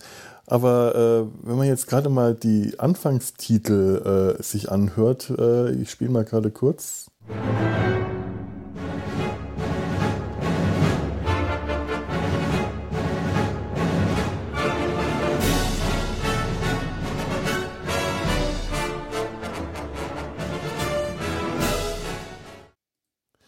Also am Anfang hat sich das wirklich unglaublich stark nach Batman angehört. Da fehlt halt nur dieses ja. und dann da hast du auch Michael Keaton durchlatschen können. Da hast du diesen Batman-Marsch und dann kam diese ruhige Stelle und die hat jetzt wiederum was komplett, äh, die hat was sehr altmodisches, was mich jetzt wiederum sehr viel mehr an alte Schwarz-Weiß-Filme erinnert. Ja. Die auch äh, wiederum, die mich wieder sehr viel mehr in dieses, in diese Film-Noir- Welt hineinbringt, in diese alte Schwarz-Weiß-Welt.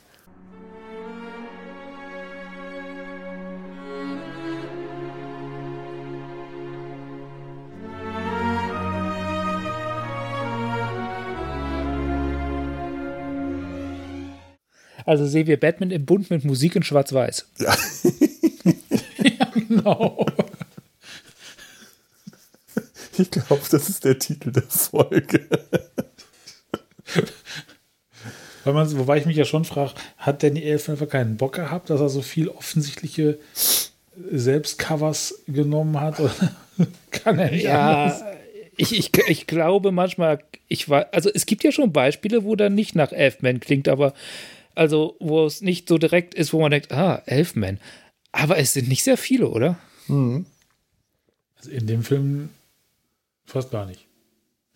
Ja. Finde ich. Ist schon sehr typisch, muss man sagen. Ja, Aber, also der ist schon sehr. Wo Danny Elfman draufsteht, ist auch Danny Elfman drin. Ja, und in der Regel auch Tim, ne, nicht in der Regel, aber häufig auch Tim Burton. Und das passt auch irgendwie. Ja, wenn du, wenn du Danny ja. Elfman hörst, denkst du auch sofort an Tim Burton. Einfach ja, weil ich, das so Kombinationen sind, die sich so eingebrannt haben. Ich glaube, die sind auch zusammen im Sinne von, äh, äh, die haben die ersten großen Filme zusammen gehabt. Ja. Ja. Oder die wirklich bekannten großen. Ja, das stimmt, ja. ja. Hm. Also das, das war zusammengewachsen. Zusammengewachsen, was zusammengehört. Ja, ein bisschen schon. Was ich hier an Dick Tracy interessant finde an der Figur, der ist mir sympathisch. Und ich sage das jetzt, das klingt jetzt noch nicht viel, aber das ist für mich enorm viel, denn in so einem Film hast du häufig, ganz häufig das Problem, wenn ein, ein, eine Heldenfigur, der, ein Held, der einfach nur gut sein soll, und ich habe jetzt gerade, äh, ich, ich lasse jetzt mal außer Acht, dass er das Gesetz beugt, indem er äh, äh, beim Verhör Verdächtige unter Druck setzt und solche Dinge, mhm. aber er soll ja der Held sein und er, er wird ja als gut gezeichnet. Und er ist mir nicht unsympathisch und ich finde ihn nicht langweilig. Ich finde ihn interessant. Ich finde ihn als Figur äh, vielschichtig genug, dass ich ihm gerne zusehe. Ich, ich will wissen, was er macht. Ich kann das, was er macht, nachvollziehen. Und ich sehe ihn, ich habe ihn wirklich sofort als Sympathiefigur wahrgenommen, direkt von Anfang an. Schon in diesem Moment, wo er zu seiner Freundin sagt, ich komme wieder, ich will wissen, wie es ausgeht, und er kommt dann auch tatsächlich wieder, da dachte ich mir, ach, das ist ein netter Typ. Der kommt tatsächlich zu seiner Freundin zurück. Und wie er dann den Jungen verfolgt, weil äh, wegen einer Uhr. Und sich aber in dem Moment, als er in der, in der Hütte mit dem Penner ist und der, der Penner dem Jungen das Hühnchen nicht geben will, legt er sich sofort mit der, steckt er sich sofort auf die Seite des Jungen, verprügelt den Penner und sagt ihm dann am Schluss, so, und willst du dem Jungen jetzt etwa vielleicht was von dem Hühnchen abgeben? In dem Moment mochte ich den einfach. In dem Moment ist mir klar, das ist ein netter, das ist einer von den Guten, der ist mir sympathisch. Ja, der hat privat auch was ja, ja aber, aber von den Guten ist ja nicht gleich sympathisch und nett. Ja, eben. Richtig. Eben. Also ich zum Beispiel äh, mit Bruce Wayne möchte ich jetzt nicht zusammen in einem Raum abhängen. Der hat, äh, der, der, der zerstört alle positiven Vibes. Der frisst die. Der ist ein schwarzes Loch. Genau. Ja, aber der hat privat was Stöffeliges, sowas. Ähm, also beruflich hat er so ein gewisses Selbstvertrauen, da hat er immer alles unter Kontrolle, da ist er der Macher, da ist er dieses Klischee vom äh, Ich weiß, wo es lang geht, weil äh, ich weiß es. Aber privat hat er sowas Stöffeliges, bisschen Unsicheres, so eine, ja, was jetzt? Mhm. Kann, mal, kann mir jemand mal erklären, was gerade los ist? Ja, wenn er mit seiner Ding. Freundin, wenn er versucht, ihr, ja. Ich glaube, zweimal in dem Film einen Hochzeitsantrag zu machen und das einfach ja. nicht auf die Kette bekommt. Und ja, da rumdruckst. Wie er auch mit dem Jungen umgeht, ist so ein ganz anderer Umgang als, als äh, mit seinen Minions, ja, er ist einer der Gutlinge, die Minions haben. Ja. das würde ich seine Untergebenen nicht bezeichnen. Das sind Minions. Das sind Minions, das sind Nachplapperer. Ja. Ich finde ja. ganz toll, dass seine beiden Kollegen einfach den ganzen Film immer, immer nur alles nachplappern und sich meistens gegenseitig noch nachplappern. Ja. Das ist toll. Das sind Goofies. Ja, also das, mit diesem Jungen hat er so einen ganz anderen Umgang als mit, äh, mit den Leuten, mit denen er, sagen wir mal, professionell umgehen kann. Also das ist so ein mhm. bisschen über, so eine Mischung aus überfordert, aber doch schon interessiert und, und äh, ja, es ist, äh, man kann sich den als, als Vater vorstellen. Ja, schon. Ja. Tobi, du wolltest gerade irgendwas sagen, da haben wir. Ja, letztes ging in die ja. ähnliche Richtung. Äh, gut ist ja, oder auf der so recht, richtigen Seite des ja. Gesetzes ist ja nicht sofort sympathisch oder ich finde den auch, ich, ich hab, bin so ein bisschen ambivalent, was die ja. Figur des Dick Tracy angeht. Ich finde ihn nicht sonderlich tiefgründig. Er hat so seine, ein, seine, seine Episoden, wo er eine gewisse Tiefgründigkeit erahnen lässt, wo ich ihn auch irgendwie sympathisch finde. Zum Beispiel halt auch bei der äh, in, in, in, der Opernszene. So würde ich mich in der Oper wahrscheinlich ähnlich aufführen. Mhm. Ich habe ich bin dann Banause, ich habe da keine Ahnung von. Ne? Ja, ja du meinst das. Äh, Spoiler mich nicht, ich möchte, ich möchte selber gucken, was passiert. Und in der nächsten Aufführung sage ich, mein Gott, du hast es doch schon gelernt, mach es doch anders. Ne? Wahrscheinlich wäre ich da ähnlich. Und war, ansonsten ist er halt doch sehr ja, Schema F. Also er ist eine Figur, er ist er selber. Mhm versuche gerade irgendwie den Faden zu finden, den ich irgendwo gerade in der Ecke habe liegen lassen. Äh, er ist unglaublich straight auf seine Art und Weise. Genau. Er ist konsequent in dem, was er macht. Ja. Der bleibt sich treu. Aber auf eine Art und Weise, die auch äh, zu Grausamkeit äh, führt. Ja, und auf, genau, ja. auf der einen Seite ist er ein eiskalter Killer. Äh, ja. Und ein Arschloch durch und durch aber ich sag mal, im familiären Bereich, ne, der Junge, die Tess, da, da hat er doch eine tiefe und auch sympathische Art. Es gibt ein Phänomen, was gar nicht so selten auftritt, dass das und zwar äh, konstitutionell eingesetzte Massenmörder, dass das ist, dass äh, die privat ganz nett und lieb zu ihren Kindern sind. Ich kenne jetzt also, relativ wenig.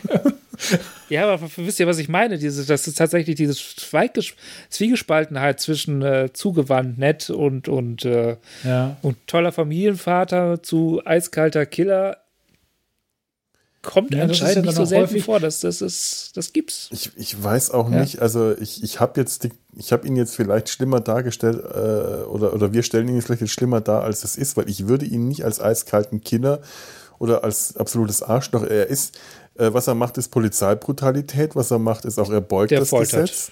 Also, der, also Mör eiskalten Mörder ist vielleicht falsch, aber er, er, er foltert. Er foltert, aber ja. es ist auch eine Zeit, in, äh, spielt halt auch in dieser Zeit, in diesem Umfeld, in dieser Zeit, die äh, in der Brutalität zum, ähm, also zumindest nach der, der, der, der Geschichte, die hier erzählt wird. Wir befinden uns in der Zeit der, der äh, der, der, der, der, äh, der, der, des, des, des, des organisierten Verbrechens. Also Big Boy Caprice ist nicht umsonst nach Al Capone äh, äh, im Comic porträtiert worden. Das ist mhm. die Zeit, das ist die Zeit der Unbestechlichen. Hier Elliot Nash und all das. Das ist das Brutalität gehört da zumindest in, der, in dem Narrativ dieser, dieser Welt zum Alltag dazu. Das heißt, ja, er ist nicht schlimmer als daran, sein Umfeld in dem, in dem Sinne ja, dann, dann, dann spricht es nicht für ihn, sondern gegen sein Umfeld, würde ich sagen. Natürlich, das spricht gegen sein ja. Umfeld. Das meine ich damit. Also er, ja. er ist, er, er, er, er ist nicht das, das, das schwarze Schaf in einem, in einem äh, in einem weißen Kleefeld, sondern er, er, er, passt sich einfach in dieses ganze Gefüge, in diese ganze Gesellschaft äh, ein und ist da wiederum einer der Besseren. Das heißt, er ist nicht, ähm, wenn ich vom Schwarz-Weiß-Denken ausgehe, dann ist er ähm, leicht angegraut. Ja. Er ist halt, er ist halt ein Produkt dieser Denkweise, über die wir schon gesprochen haben, dass, dass, dass das Gesetz Recht hat. Also nicht, nicht das Gesetz, sondern der Vertreter vom Gesetz, also die Polizei Recht hat. Und dass es keine Verdächtigen, sondern, sondern äh, Täter sind und mit Tätern darf man halt umspringen. Ja. Und zwar auch ohne Gerichtsverhandlung und ohne Regeln, weil die verlieren halt ihre Rechte durchs Tätersein. Und das Tätersein bestimmt im Zweifelsfall eher. Ja, und, ja. Das, und das ist schon, äh, äh, es fällt mir ja, schwer, es sympathisch zu finden. Unabhängig davon, ob das üblich war zu der Zeit oder nicht, ich, ich finde es unsympathisch. Also ich, äh, ich ja. bin dann nicht bei dir, weil ich, äh, ich sehe ihn hier nicht, ich sehe auch nicht bei euch beiden, ich sehe ihn dahin nicht als er bestimmt, wer, äh, äh, wer, wer Täter und wer Opfer ist, weil das, das macht er in dem Sinne nicht. Das macht tatsächlich in dem Fall eher die Gesellschaft und das Gesamtbild. Er, er, er fängt Verbrecher, aber er definiert nicht, wer die Verbrecher sind. Das machen andere für ihn und er folgt diesem Bild. Das ist, das ist ein gesellschaftliches Problem, das hier eher ja, dargestellt aber, wird, aber nicht eine, ein, das Problem einer, eines Individuums, einer Person, die hier äh, diese Definition für sich aufstellt. Das ist kein, ist es vollkommen keine Selbstjustiz in dem, in also dem Sinne. Vollkommen, natürlich tut das. Der Hüb ist es vollkommen egal, ob die Gesellschaft das jetzt gut findet, dass er Selbstjustiz verübt oder nicht, aber er verübt Selbstjustiz, weil er keine Urteile abfällt, weil, weil, er, weil, weil er foltert. Ähm, weil, weil, weil er Leute bestraft, ohne dass es irgendwelche aufgrund nur seiner eigenen Entscheidung. Äh, also der, der verhält okay, sich wie. Ja, ja. Ähm, ja, da stimme ich dir zu, aber ja. ich, was ich meine, in den Maßstäben dieser Gesellschaft, ähm, äh, in der er sich befindet, in der sich Dick Tracy befindet, trifft das nicht zu. Denn diese Gesellschaft glaub, legt andere Maßstäbe an, als wir das ich heute Ich glaube, du, ich verstehe dich besser, als dass du glaubst, dass ich dich verstehe, aber ich bin nicht deiner Meinung. Ich, ich weiß, ich weiß das, ich weiß ja. das. Ich verstehe dich ja auch. Ich bin tatsächlich, ja. ich würde das in, im realen Leben, wäre ich so, also würd, würde mir ein solcher Fall im realen Leben vorgesetzt werden, durchaus auch ein Fall, der 50 Jahre alt oder älter ist, wäre ich ähm, tatsächlich genau deiner Meinung, aber weil es sich hier um eine Fiktion äh, handelt, die äh, vor 30 Jahren eine Geschichte vor äh, 90 Jahren erzählt, gewissermaßen.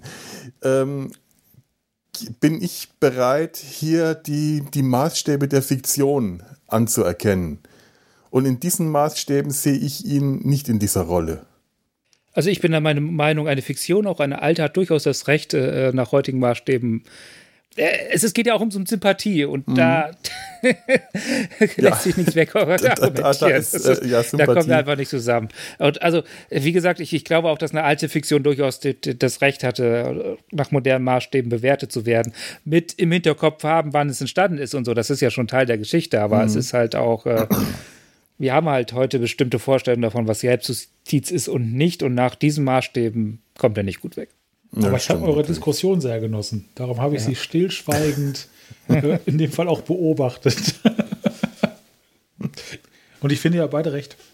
Ach, wie schön. Ja, ne? Du Weichei! Ich sehe da auch gar nicht so den großen Widerspruch. Du, du, du schlaffes Twitterwesen. Ich sehe da mehr so einen Unterschied, ein, ein, einen kleinen Unterschied in der Gewichtung, aber so einen richtigen Widerspruch haben wir eigentlich gar nicht. genau so sehe ich es auch, ja. Ja. Ähm, kommen wir mal zu dem Bösen, dem, dem, dem Gegner, dem großen Gegenspieler Big Boy Caprice. Mhm. Gespielt, meiner Meinung nach großartig gespielt und zu Recht mit einer Oscar-Nominierung für die beste Nebenrolle äh, äh, ausgezeichnet. Also nicht mit dem Oscar, sondern mit der Nominierung von Al Pacino es ist interessant, wie viele mhm. große Namen sie in die Verbrecherkostüme bekommen haben und wie wenig sich die Leute drum gerissen zu haben, den Held zu spielen in, dieser, äh, in diesem Film. Ja, ne? Das ist wahr. Spricht nicht für den Helden. Spricht nicht für den Helden. Nein. Weil er so unsympathisch ist. Ja. Ist, ist euch, äh, ja, dann, dann stelle ich ja. jetzt mal genau die Frage. Ist euch äh, äh, Big Boy Caprice etwas sympathisch? Nein. sympathisch. Ich möchte ihn auf gar keinen Fall kennenlernen. Aber Nein, der, so, der, der, hat halt eine eindeutige Haltung. Der, ja. Nicht, also das ist schon. Ich gebe zu, die Frage war jetzt etwas, äh, ja, äh, die ist nicht ernst aber zu nehmen. Aber der Bösewicht darf ja, darf ja, der muss ja so sympathisch sein. Also wenn du, wenn du den Guten spielst und der nicht sympathisch ist, dann, dann fällt das, glaube ich, oft total auf den Schauspieler zurück. Und wenn du den Bösen spielst und der nicht sympathisch ist, ist das cool. Ja. Und deswegen spielst du dann den unsympathischen Bösewicht eher. Auf eine gewisse Weise ist ja. der mir noch nicht mal komplett unsympathisch. Einfach weil das so ein verrückter, der ist so verrückt, der ist so drüber, der ist so schräg. Ich finde, der hat was von einem Kind. Ja, ich meine, äh, Big ja. Boy. Ja, keine Hemmschwelle, ne? So ja, mhm. wie von einem Kind, der den, der den Bösling äh, spielt. Das ist so. Tatsächlich ja. hat auch Al Pacino, ähm, also das Big Boy ist ja ein großer Junge. Und ja. in, in, dem, in dem Comic von, von Kyle Baker zum Film wird er auch äh, nicht Big Boy genannt, sondern da wird er in der Übersetzung in der deutschen Riesenbaby Caprice genannt.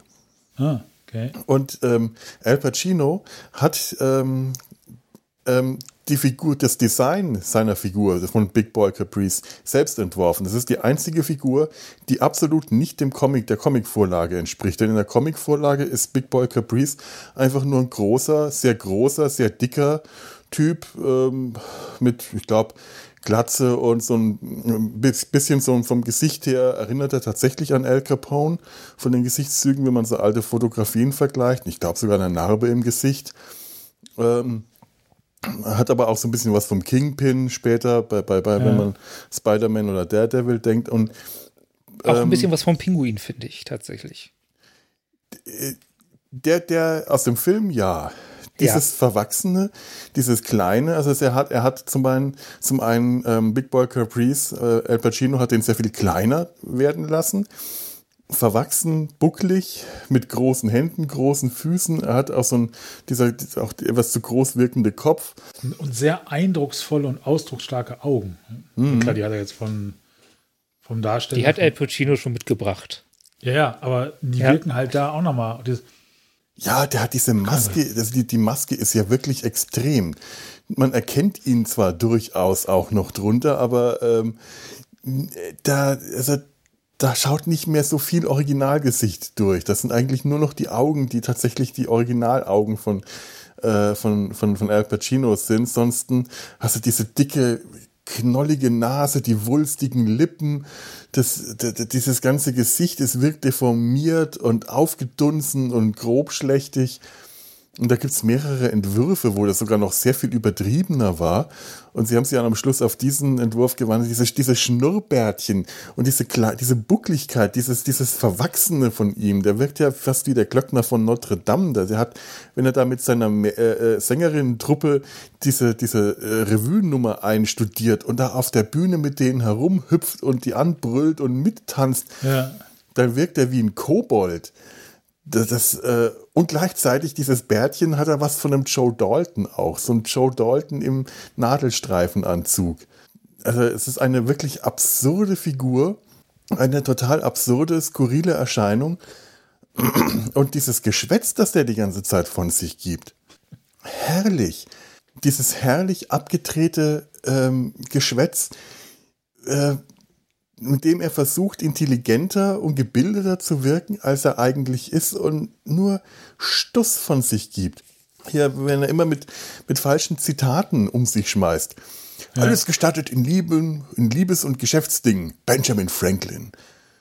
Herrlich. Recht, Recht ohne Ordnung. Das ist ein schönes Zitat, das er auch von sich, ein, ein falsches Zitat, dem das er Jefferson zu, äh, zuschreibt.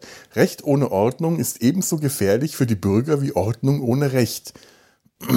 Also das ist ja quasi das, was er, was ihm vorschwebt, eine Ordnung, die Stadt unter seine Ordnung zu bringen, nur eben eine Ordnung ohne Recht, während er Dick Tracy zuschreibt, dass er das Recht ver äh, vertritt, ohne für Ordnung zu sorgen. Mhm. Also, äh, oder auch so Sätze wie, es gab nur einen Napoleon, einen Washington, einen mich. der, der ist einfach drüber. Alter, ganz, ganz toll ist ja wirklich dann am Schluss, wenn der, wenn er, ähm, wenn er dann Tess tatsächlich entführt durch so einen Geheimgang mit ihr äh, auf so einer, auf so einer, so einer, so einer, so einer Schienenlore äh, entflieht und dabei einfach nur noch vor sich hin plappert und wirklich, da merkst du, sein Gehirn ist jetzt am Durchdrehen. Und dann kommen dann so Sachen wie, ist der Schein das Vorbild so viel des Seins, so viele Fragen, so wenig Antworten. Äh, oder er, er dann anfängt, Platon und Nietzsche zu zitieren, vollkommen falsch in irgendwelchen Zusammenhang. Und äh, da, da kommt dann diese Stelle mit diesem, ah, ich habe gerade einen Gedanken, ich habe einen Gedanken, er kommt, er naht, jetzt ist er weg. Das, das ist eine meiner Lieblingsstellen im ganzen Film weil er dann eigentlich schon vollkommen durchgedreht ist, während er Tess gerade versucht, äh, auf so eine Todesfalle zu fesseln und alles gerade hektisch und Action ist und spannend und diese Spannung einfach nur dafür unterbrochen wird, dass Big Boy Caprice ein Gedanke kommt und er darauf wartet, dass sich dieser Gedanke in seinem Gehirn manifestiert und alles darauf wartet, dass dieser Gedanke kommt und dann ist der Gedanke weg und er kommt nicht. Und es geht ja. weiter. Und Tess wirkt so richtig, oh mein Gott, bring mich doch bitte endlich um. Dieser Gesichtsausdruck sagt alles, oh, nicht, bitte nicht. hör auf zu reden, bring mich um, aber hör auf zu reden. Und ich mag diese vollkommen übertriebene Art, mit der äh, äh, Big Boy Caprice hier dargestellt wird damals hat mich das total genervt, als ich den Film zum ersten Mal gesehen habe, weil ich überhaupt nicht damit umgehen konnte, weil ich überhaupt nicht wusste, was das soll. Ich fand, der ja. hat mich damals total gestört. Heute finde ich, das ist großartig. Das ist der Höhepunkt des Films, sind diese ganzen Szenen, in denen El Pacino seine Rolle so richtig auf die Zwölf dreht und so richtig übertrieben darstellt. Und das ist vielleicht auch ein Grund, äh, warum ich äh, froh bin, dass es keinen zweiten Teil gibt. Weil gewisse Charaktere gäbe es ja nicht mehr. Und Der die hatten vielleicht von vornherein auch gesagt, es gibt nur einen Teil, gibt Vollgas. Ja. Scheißegal. Oh, äh, äh, Big Boy hätte wiederkommen können. Den sieht man ja nicht wirklich sterben. Man sieht ihn nur in die Tiefe stürzen. Gibt es ja, keine Blaublitze? Blaublitze? Blaublitze. Was? Blau? Äh, das Star ist, ist äh, Star Wars. Also, okay, muss ich nicht verstehen. Als Darth Vader den, wie heißt er nochmal? Imperator. John Imperator, B. Imperator. Oh, John ah. B. Imperator in das Loch einschmeißt. Ja, ja, nur wieder, ja. Was so ziemlich fast genauso aussah, außer dass es bei Star Wars blaue Blitze gab. Es gibt also einen Musiker, es gibt einen Musiker namens Big Boy Caprice, habe ich gerade rausgefunden. Ich habe keine Ahnung, was der macht. Ich gehe mal in die Richtung Rap. Aha. Ich hätte jetzt Aber schön gefunden, wenn er, wenn er äh, Big Band so oder sowas macht. Big Band Boy.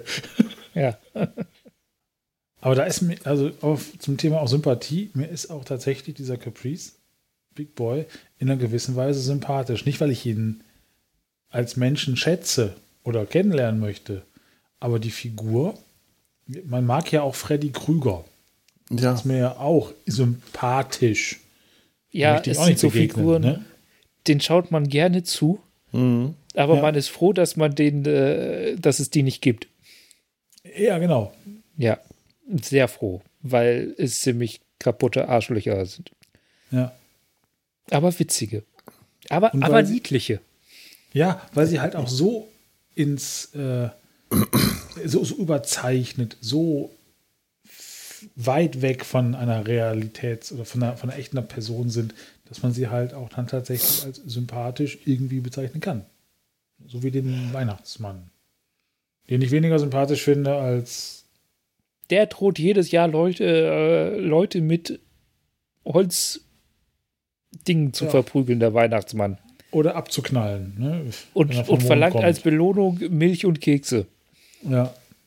Was soll daran sympathisch sein? Ja, das ist organisiertes Verbrechen. Ja. Das ist definitiv ist das äh, Schutzkekserpressung. Äh, genau. So, das war Big Boy. So wie ich das sehe, und da ist Plato mit mir einer Meinung, das heißt, da ist das, was ist, und dann ist da das, von dem wir uns wünschen, wie es zu sein hat. Aber das ist nicht wichtig. Was wichtig ist, ist die Zukunft vorauszuplanen. Ein Mann ohne Plan ist kein Mann. Nietzsche. Das hat er die ganze Zeit gemacht. Der hält erst einen Vortrag und teilt damit, dass alles, was er vorher gesagt hat, unwichtig ist. Ja, genau. genau. Springen, wir schaffen es. Nein, nicht springen, wir schaffen es nicht. Wenn sie auf diese Brücke zulaufen, ja. sind gerade hochklappen. Wirklich innerhalb von keiner Sekunde. Schon springen, wir schaffen es. Nein, springen nicht, wir schaffen es nicht. Und der, der, der springt mit seinen Gedanken. Siehst du nicht, dass ich dich liebe? Das ist, äh, das ist einfach eine herrlich, herrlich verrückte Figur. Der war vollkommen zugeschnappt am Ende. Ja. Ja. Wobei El Pacino ja nicht wollte, so steht es zumindest auf Wikipedia, dass er in den Credits namentlich auftaucht. Warum weiß ich nicht, das habe ich nicht rausgefunden. Ich meine, er hat eine Oscar-Nominierung dafür bekommen. Er soll froh sein, dass er namentlich dafür aufgetaucht ist. Das kann man. Hm. Ich glaube, der hat noch andere bekommen im Laufe seiner Karriere. Ja, glaube ich auch, ja. aber trotzdem. Also, hallo. Vielleicht war er doch nicht so zufrieden mit seiner so schlecht war das jetzt nicht. Ja. Ja. Weiß es nicht. Man müsste ihn fragen. Ich rufe ihn gleich mal an. Ich lasse den hier gerade äh, nebenbei ohne Ton laufen und ich fühle mich doch gerade auch an den Wichser erinnert. Irgendwie, also ne? Äh, okay. Kalkofe und Welke, irgendwie hat das auch was davon. Okay. Der Wichser. Der ja. Wichser, ja. Ah, okay. ich bin ja, ich bin ja in Niedersachsen aufgewachsen. Was eine gute Entscheidung ist, prinzipiell. Vor allem dann das, weil man dann auch mit dem Wichser schon äh, im Radio aufgewachsen ist. Ach so. Ja, das war früher, es, es hat, war eine Radiosendung das früher mal. Bei FFN. FFN. Genau, ja. Viel Zeit fürs WC. Frühstücksradio. ja. ich okay. weiß, ich weiß. Ich habe die Gott sei Dank relativ spät erst kennengelernt. Kalk und Welk. Aber mhm. dann intensiver, als mir das lieb war. Wieso? Hattest du einen Mitbewohner? Nee, das haben wir in unserem ersten Jahr in der Firma. Äh, äh, da hatten wir einen, konnten wir, saßen wir zu dritt in einem Raum, den man abschließen konnte, und da lief dann bestimmt für ein halbes Jahr lang permanent Kalk und Welk. oh, nicht, das ist hart. Ja. Ja, das ist das. Äh das ist hart. Das waren wirklich äh, Herr Radiofen. Oh Gott. Hallo.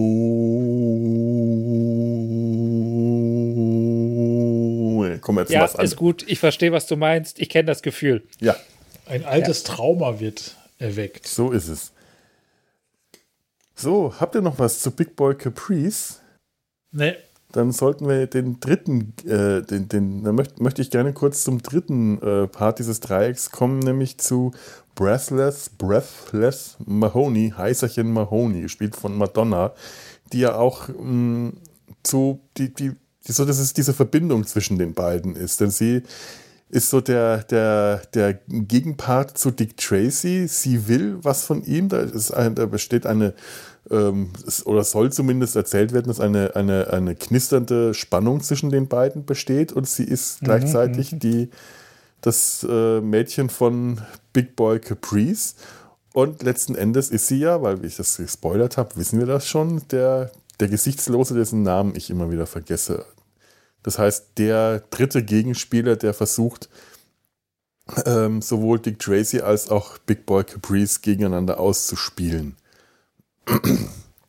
Und ich finde, Madonna ist hier tatsächlich hervorragend für diesen Film gecastet, was wahrscheinlich nicht nur daran lag, dass sie zu der Zeit mit äh, Warren Beatty zusammen war, sondern weil sie tatsächlich, finde ich, hervorragend für diese Rolle geeignet war. Ja, sie zieht einfach ihr Madonna-Ding durch. Ja, natürlich.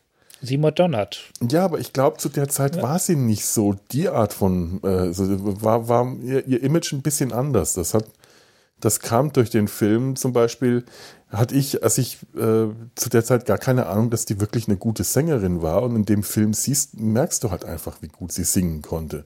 Vorher war sie halt so eine Popnudel. Und dass die wirklich eine Stimme hatte, eine richtig gute, war mir damals überhaupt nicht bewusst.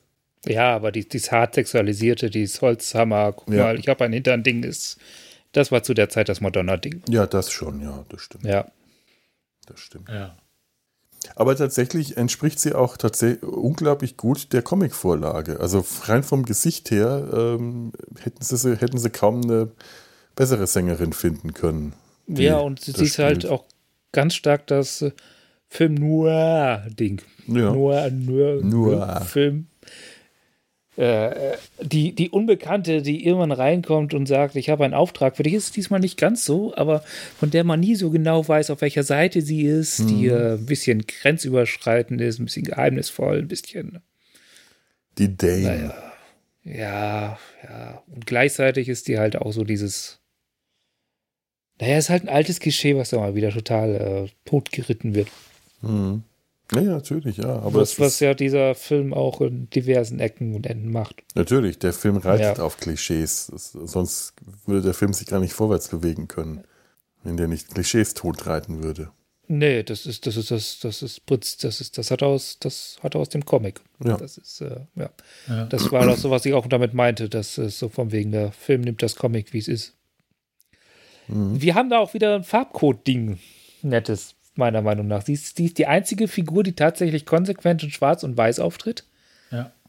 Mhm. Von vornherein und damit auch direkt den Link zu, zu, zu, zu ihrer äh, Superbösewicht-Identität setzt, die das auch tut. Genau. Und auch so Dick Tracy, der ist auch als einziger einigen, ne, nicht als einziger, stimmt gar nicht. Die, nee, das nehme ich zurück. Nee. Aber sie ist die einzige, die konsequent in Schwarz und Weiß unterwegs ist. die sonst keine Farben hat. Und als der Gesichtslose ist sie auch die einzige Figur, die nur einen schwarzen Anzug hatte. Die anderen Genau. haben das auch schon mal, wenn sie den schwarzen Smoking tragen zum Beispiel. Oder Dick Tracy hat einen schwarzen Anzug. Aber sonst haben alle Figuren immer irgendwann auch knallige Farben an. Gerade Big Boy Caprice wechselt seine äh, Farben permanent, weil der ständig die Garderobe wechselt. Aber äh, Breathless Wie er Mahoney ständig ist, seine Gedanken wechselt. ja, genau. Ja, das stimmt.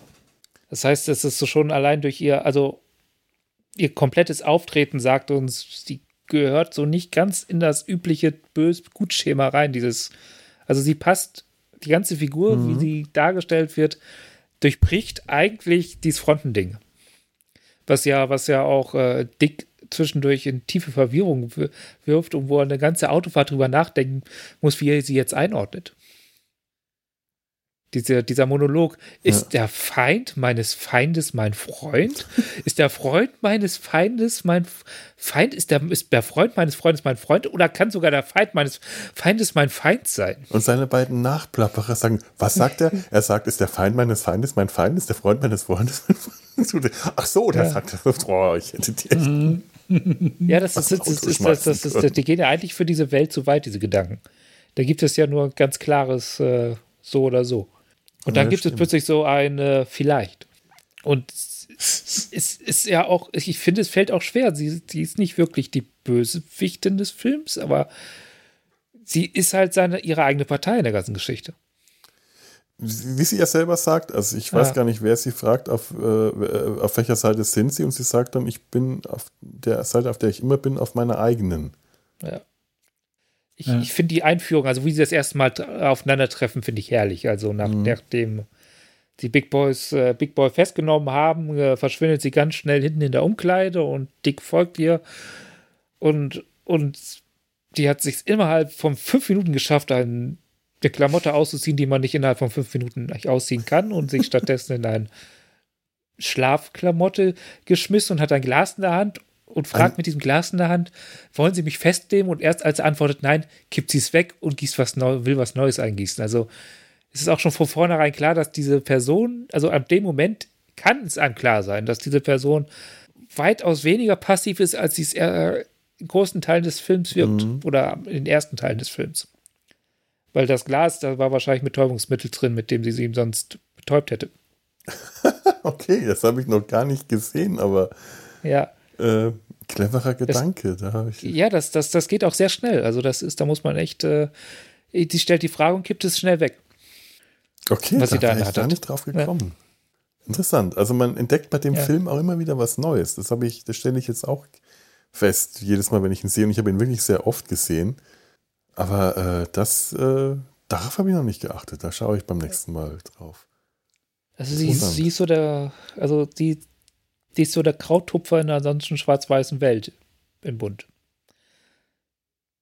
Hm. Und Madonna hat ja auch ein Soundtrack-Album zu dem Film beigesteuert.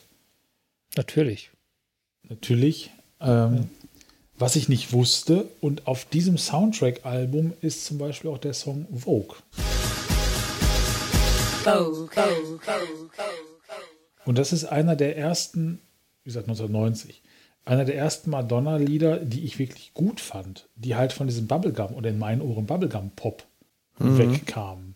Ich habe Vogue jetzt leider überhaupt nicht im Ohr. Ich habe sie auch nur nicht. die letzten sind Vogue, Vogue, Vogue.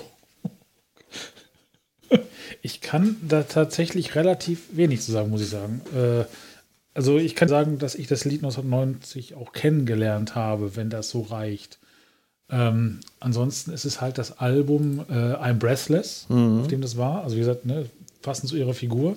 Also vier. Ich kann mich auch nur ganz vage an dieses Album erinnern. Ähm, ich ja, weiß, und, dass äh, sie halt dann mehr so gesungen hat wie jetzt hier im Film, diese eher klassische, äh, äh, jazzige äh, Musik.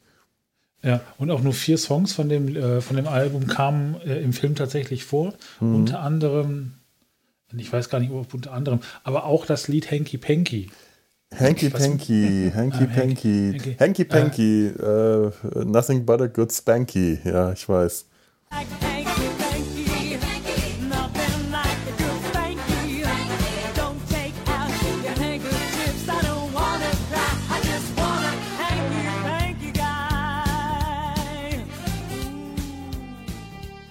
Ja, genau. Und das, das ist halt, das, das kenne ich halt auch noch von, das habe ich 30 Jahre nicht mehr gehört, ne? aber fand ich auch irgendwie ganz nett. Und das ist halt auch auf diesem Soundtrack-Album. Von daher, ich hatte bis jetzt vor ungefähr drei Minuten keine Ahnung, äh, welche Verbindung tatsächlich ich in meinem langen Leben auch schon mit Dick Tracy habe. Ja.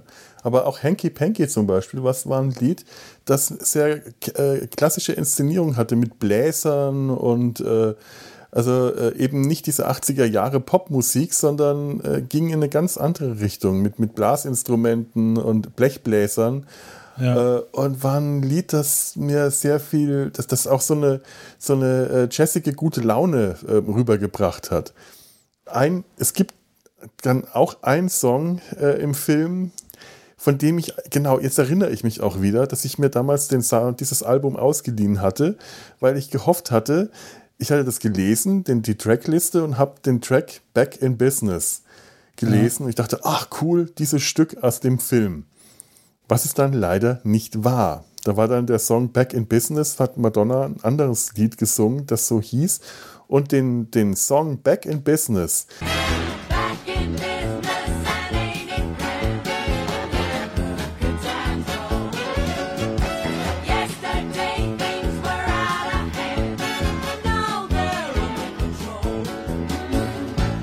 Dieser das macht Song, richtig Spaß zu hören. Ja, ne? ja, ja, dieser Song Back in Business, geschrieben von Stephen Sondheim und äh, gesungen von Janice Seal, den hört man im Film an einer dieser äh, Filmmontagen. Und ja. zwar an der, wenn äh, Dick Tracy äh, äh, ins Gefängnis eingeliefert wird und die Dinge wieder gut gehen für Big Boy, wenn sie tatsächlich back ins, in Business kommen, wenn sie wieder groß im Geschäft sind.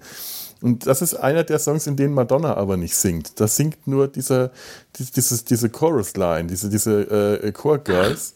Ja. Und ich liebe dieses Lied. Das ist super geil. Ich habe das dann später mir äh, mal von der VHS auf Kassette überspielt. Da hört man dann am Anfang dieses furchtbare dieses Geplapper von Big, Bro, Big Boy. Ah, ich bin jetzt im Geschäft, ich werde vielleicht Bürgermeister. Und du hörst nebenbei den Pianospieler, äh, gespielt von Mandy Patinkin, furchtbar lachen. Äh, äh. Und dann lacht Big Boy. Alle Bösewichter haben ein furchtbar blödes Lachen in diesem Film. Und dann fängt dieser, setzt dieser Song ein und es macht einfach gute Laune. Und ich habe mich immer geärgert, dass dieser Song einfach nicht zu finden war. Mittlerweile scheint es irgendwo eine Auskopplung zu geben, eine Soundtrack, wo, wo der dabei ist. Damals hat mich das sehr geärgert. Was ich bemerkenswert fand an dieser ähm, an, an ähm, dieser Montage. Mhm. Es gibt drei Montagen in dem Film, drei Filmmontagen. Die erste, in der man sieht, wie ähm, äh, Tracy ähm, die, die, die, die Gangster niedermacht. Also er, er, er ist gerade, äh, er, er ist aufsteigend und die Gangster steigen ab.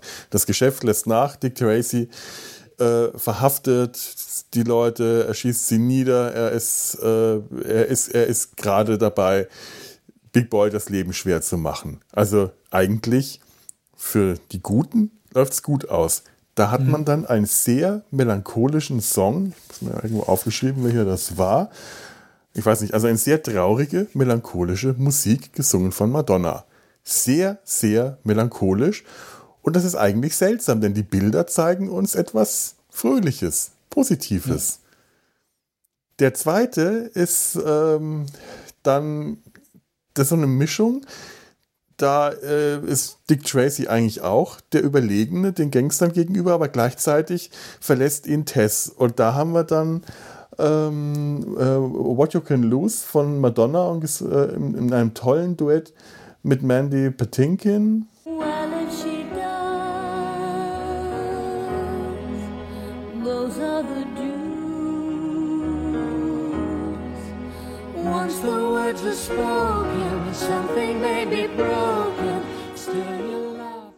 Also hier haben wir ähm, dieses schöne Duett zwischen Madonna und Mandy Patinkin, eine sehr traurige Stelle, wo es auch zu der äh, Montage passt.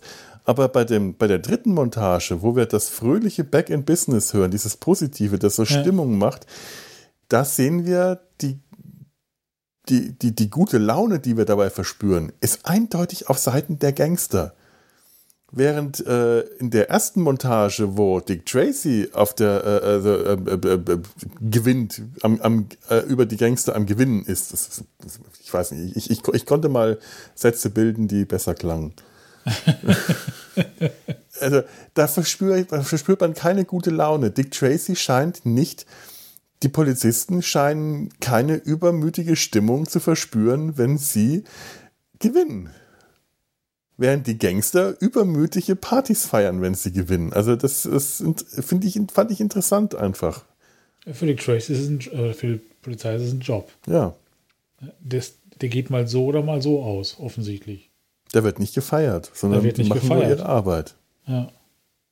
Aber möchtet ihr mit diesen Leuten, mit diesen Minions feiern gehen?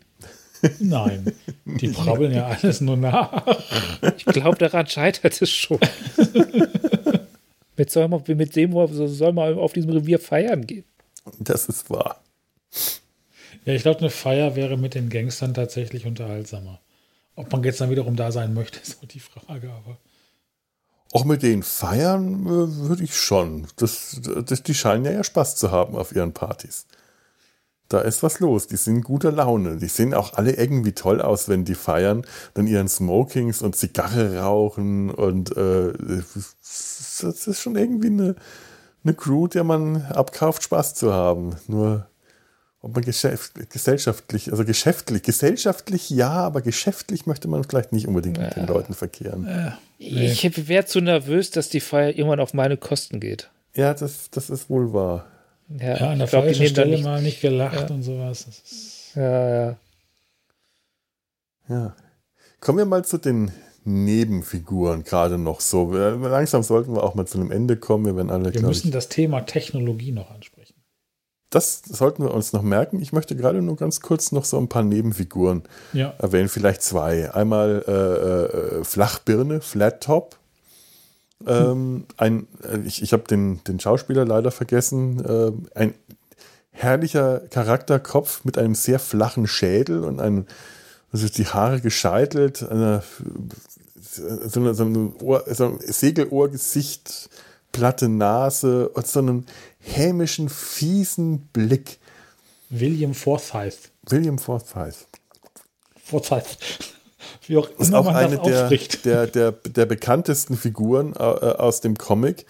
der so bekannt war, nachdem Chester Gold den hat sterben lassen. Und zwar, es ist eine von den Figuren, also generell haben die meisten Bösewichter im Comics sind am Schluss gestorben. Die wenigsten wurden verhaftet, sondern entweder erschossen von Dick Tracy oder in irgendeine fiese Falle von Dick Tracy gelockt. Also der ist auch nicht davor zurückgeschickt, den Fallen, den Todesfallen zu stellen äh, oder einfach durch, durch, was weiß ich, äh, wenn sich äh, in, in einem Comic ist zum Beispiel der, der Pianospieler, 88 Tasten heißt der. Ja. In dem Comic hat er eine eigene Geschichte, wo er, ähm, ich weiß gar nicht, Witwen ausraubt und auch ermordet. Und am Schluss ver versteckt er sich in einer Hütte an einer Eisenbahnstrecke. Und weil er nicht schnell genug, äh, nachdem Dick Tracy ruft, er soll sich ergeben, er soll rauskommen, und weil er das nicht sofort macht, schießt Tracy einfach mal ein großes X mit seiner Maschinenpistole in die Hütte und bringt ihn um. Der, so, so funktioniert halt in den Comics äh, Polizeigerechtigkeit.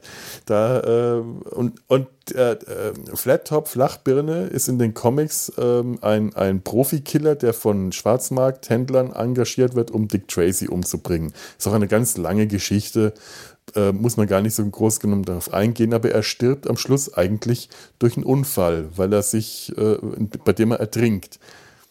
Und der war so beliebt, dass Chester Gold ihn äh, wiedergebracht hat, aber nicht äh, ihn selber, sondern seinen Bruder, seine Tochter, seinen Sohn, seinen Geist, der dann den Körper des Bruders übernimmt. Also das ist so eine Figur, der dürfte tatsächlich auch dem, äh, dem amerikanischen Publikum in den 90er Jahren, 1990, bekannt gewesen sein, weil das war wahrscheinlich wirklich die ikonischste Figur von, der ikonischste Spieler von äh, den Dick Tracy Comics gab. Und ich finde hier einfach herrlich gespielt. Mhm. Gerade weil, weil der halt nicht so aussieht wie ein typischer Gangster, The, the Brow, der Typ mit der Augenbraue, also der Typ mit der, der Stirnwulst, der sieht aus wie ein, wie ein Gangster. Der wirkt auch fies, der wirkt brutal. Aber Flat Top, Flachbirne, der wirkt nicht wie ein Gangster. Der wirkt äh, zwar irgendwie fies und hämisch, aber hat eher was von einem, ja, wie soll man den beschreiben, mit seiner Fliege auch, äh, das, das bisschen ein Dandy und äh, der, das ist ein schräger Typ, der könnte auch in der Buchhandlung arbeiten. Ja. Oscar Wilde, Oscar. der Gangster. Ja. Ja. Oder äh, hier aus, aus ähm, Brooklyn 99, der, wie, wie heißt der? Der, der beste Freund. Der, du meinst den Kleinen, ne? Den Kleinen. Der würde ja. äh, rein optisch auch ganz gut zu der Rolle passen. Also den könnte man, wenn man dem die, die Kopfform oben leicht ändert, wäre der eine tolle Besetzung für diese Rolle. Ja, ich glaube, das geht. Das haben sie ja schon bei dem anderen Schauspieler gemacht. Ja. Ja. Wie heißt denn der jetzt? Das interessiert mich gerade. ich weiß es jetzt auch nicht. Andere Nebenrolle, ähm, ganz großartig, ist Dustin Hoffman als der Murmler, als Mumbles.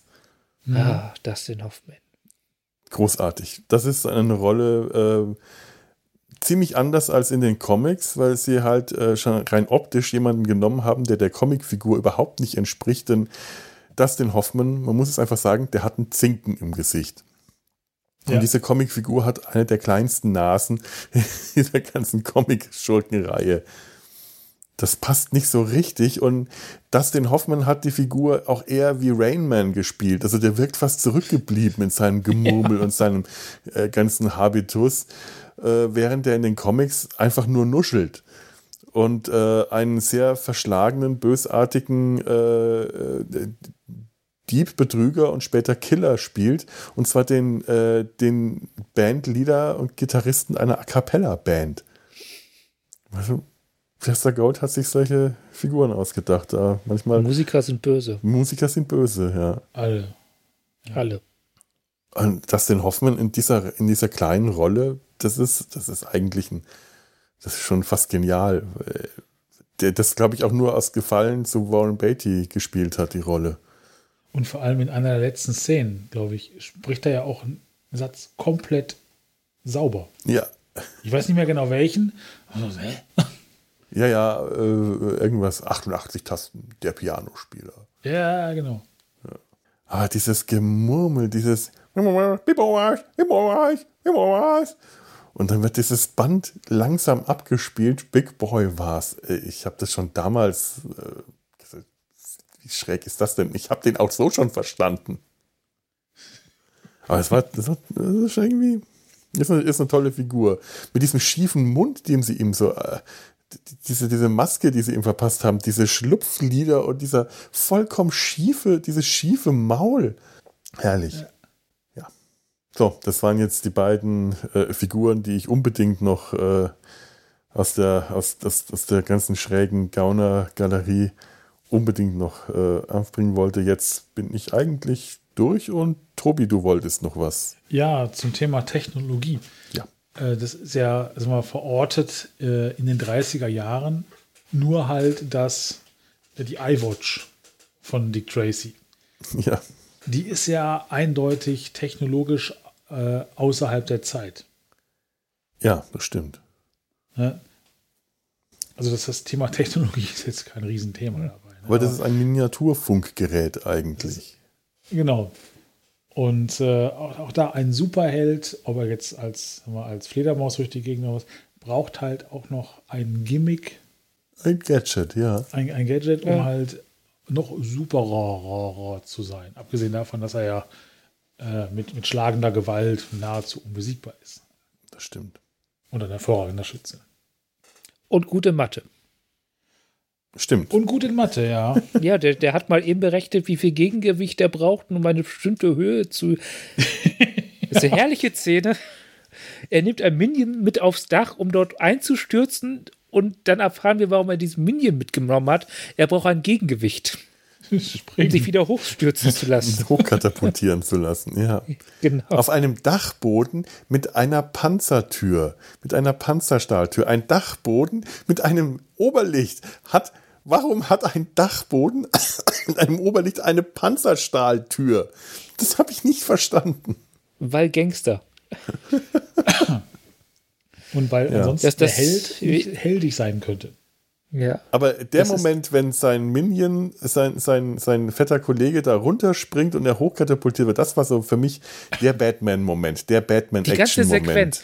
Ja. Ab dem Moment, wo er durch das Oberlicht runterspringt, das ist auch schon eine herrliche Batman-Szene, bis mhm. er über die Zeit, wo er da unten steht und anfängt, die Sachen zu berechnen, das ist auch ein wunderbarer Batman-Moment ja. eigentlich. Er steht, mhm. steht da unten und macht erstmal Mathematik. Batman macht Mathematik, das ist wichtig, der macht oft Mathematik um sich dann wieder Batman-mäßig hochschleudern zu lassen. Das ist, die ganze Sequenz ist der, da ist er der, ist er der gelbe Rächer. der, der, gelbe Rächer, ja. Ja, der, ja. Als ob Joker das Batman-Kostüm designt hätte. ja, ja, ja, Batman alles in ja. schwarz und Dick Tracy in gelb. Was für ein Gelb. Und was für ein Gelb. Sonnenblumen erblassen vor Neid, vor diesem Gelb. Zitronen wenden sich ab vor Scham, für, ob ihrer Farblosigkeit gegenüber diesem Gelb. Ich glaube, es ist Impfausweisgelb. das stimmt, das ist tatsächlich ja. Impfausweisgelb. Oh mein Gott. Um mal ein Objekt uh, zu, zu, zu, benutzen für den Vergleich, dass wir momentan alle vor Augen ja, haben. Der Impfpass. Ja, ja genau dieses Gelb. Ja, ja. Und ich sag's jetzt nicht. Aber ich sag's trotzdem. So sieht's einfach mal aus. So sieht's einfach mal aus, ganz genau. Nein! Nein! Uh. Ach ja, Dick Tracy. Ich habe bestimmt noch irgendwas notiert. Ich habe tatsächlich nämlich richtig Notizen gerade noch gemacht, aber ne, ist alles nicht mehr wichtig. Das sind alles nur noch Kleinigkeiten, die brauche ich jetzt nicht wirklich. Doch ja, eine ganz wichtige Figur. Kommen wir noch zu einer Nebenfigur. Mein Gott, die wichtigste von allen. Der wichtigste Schauspieler von allen, den müssen wir jetzt zuletzt noch nennen. Niemand anderen als Cole Meany, der äh, Police Officer ich nehme mal an, O'Brien gespielt hat. Wahrscheinlich war das ein Vorfahre von Chief Miles O'Brien, den wir da kurz gesehen das, oder haben. Er, das ist mal wieder eine Zeit, Zeitreise-Beam schiefgegangen. und dann hat er O'Brien, wie er es immer macht, die Ärmel hochgekrempelt und ist Polizist geworden. Er ist angerannt gekommen, nachdem Tracy äh, sich äh, ein, ein, ein, einem Drive-by-Shooting entkommen ist und die Gangster das weitergesucht haben, kommen zwei Polizisten angerannt und einer davon wurde gespielt von Colin Meaney und er hat den fantastischen Dialog gehabt. Sure, Tracy. Zwei Worte, die ihn unsterblich gemacht haben. Wenn wir schon mal dabei sind, wir haben auch einen Mesh-Schauspieler da drin. Ja? Ja, John Schuck, der den äh, Zahnarzt, glaube ich, gespielt hat im Spielfilm. Oh mein Gott, ja. Ja, als Reporter Nummer zwei. Stimmt, das ist einer von den Nicht Reporter Nummer eins, nicht Reporter Nummer drei, Reporter Nummer zwei. Reporter Nummer zwei. Einer der besten. Oh mein Gott, wir haben, wir haben es geschafft. Ist euch das klar? Wir haben es geschafft, hier eine Mesh-Parallele zu finden. Damit hat dieser, diese, diese Folge nach alt, nach ganz altem Schema eine Daseinsberechtigung bekommen. Der, der schmerzlose Bohrer hat Einzug Genau. in diesen Film gehalten. Mein Gott, sind wir gut. Boah, Ture, ich bin stolz auf dich. Danke. Bitte. Ab Applaus. Berechtigt. Also in tiefster Verneigung vor meinem Rücken. So. Habt ihr noch irgendwelche wichtigen Dinge zu sagen? Ansonsten Oh mein Gott, der hat auch in Star Trek mitgespielt, der John Schuck. Das auch noch. Ja, aber das ist der Ja, falsche der hat Podcast einen, dafür. äh, im Spielfilm, ja, in der Spielfilm einen Klingonenbotschafter. Egal. Äh, ja. Ah ja. Ja. Oh, cool. Ja. So, das freue ich mich sogar noch mehr drüber.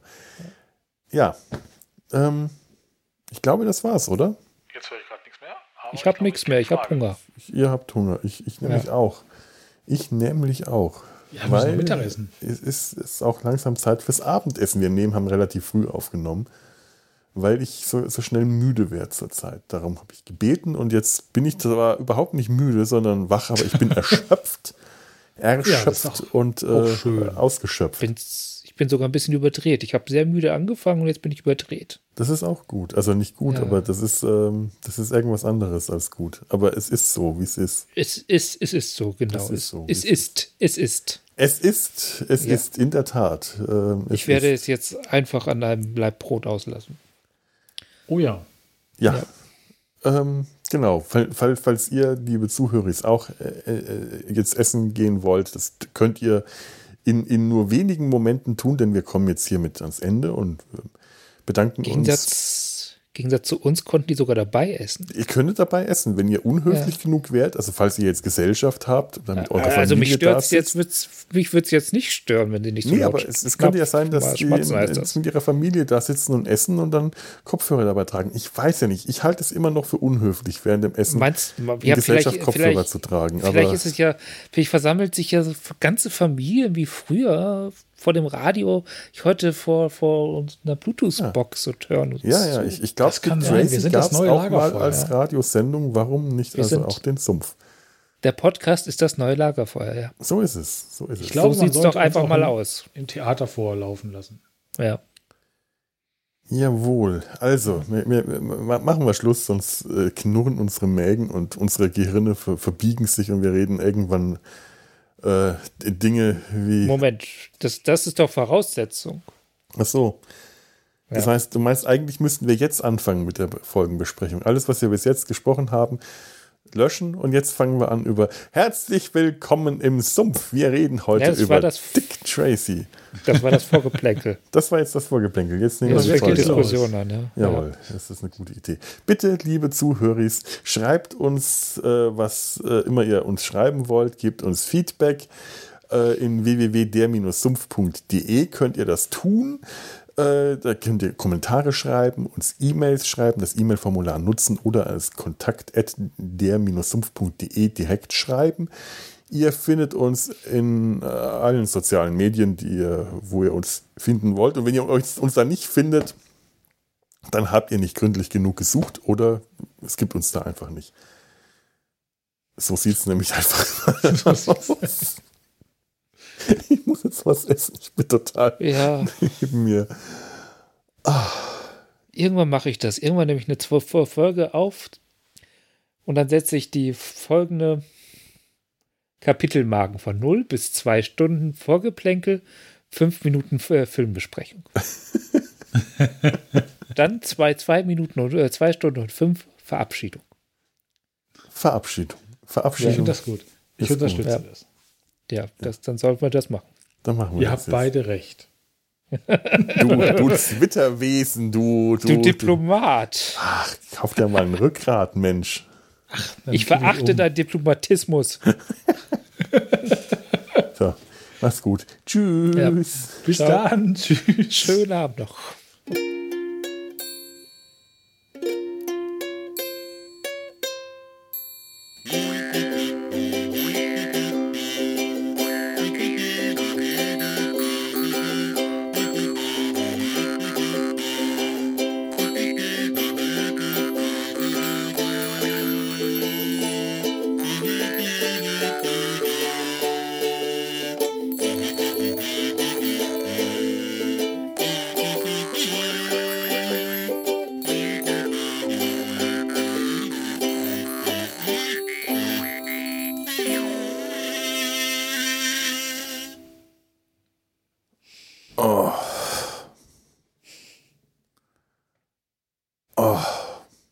Habe versucht, Danny Elfman zu spielen.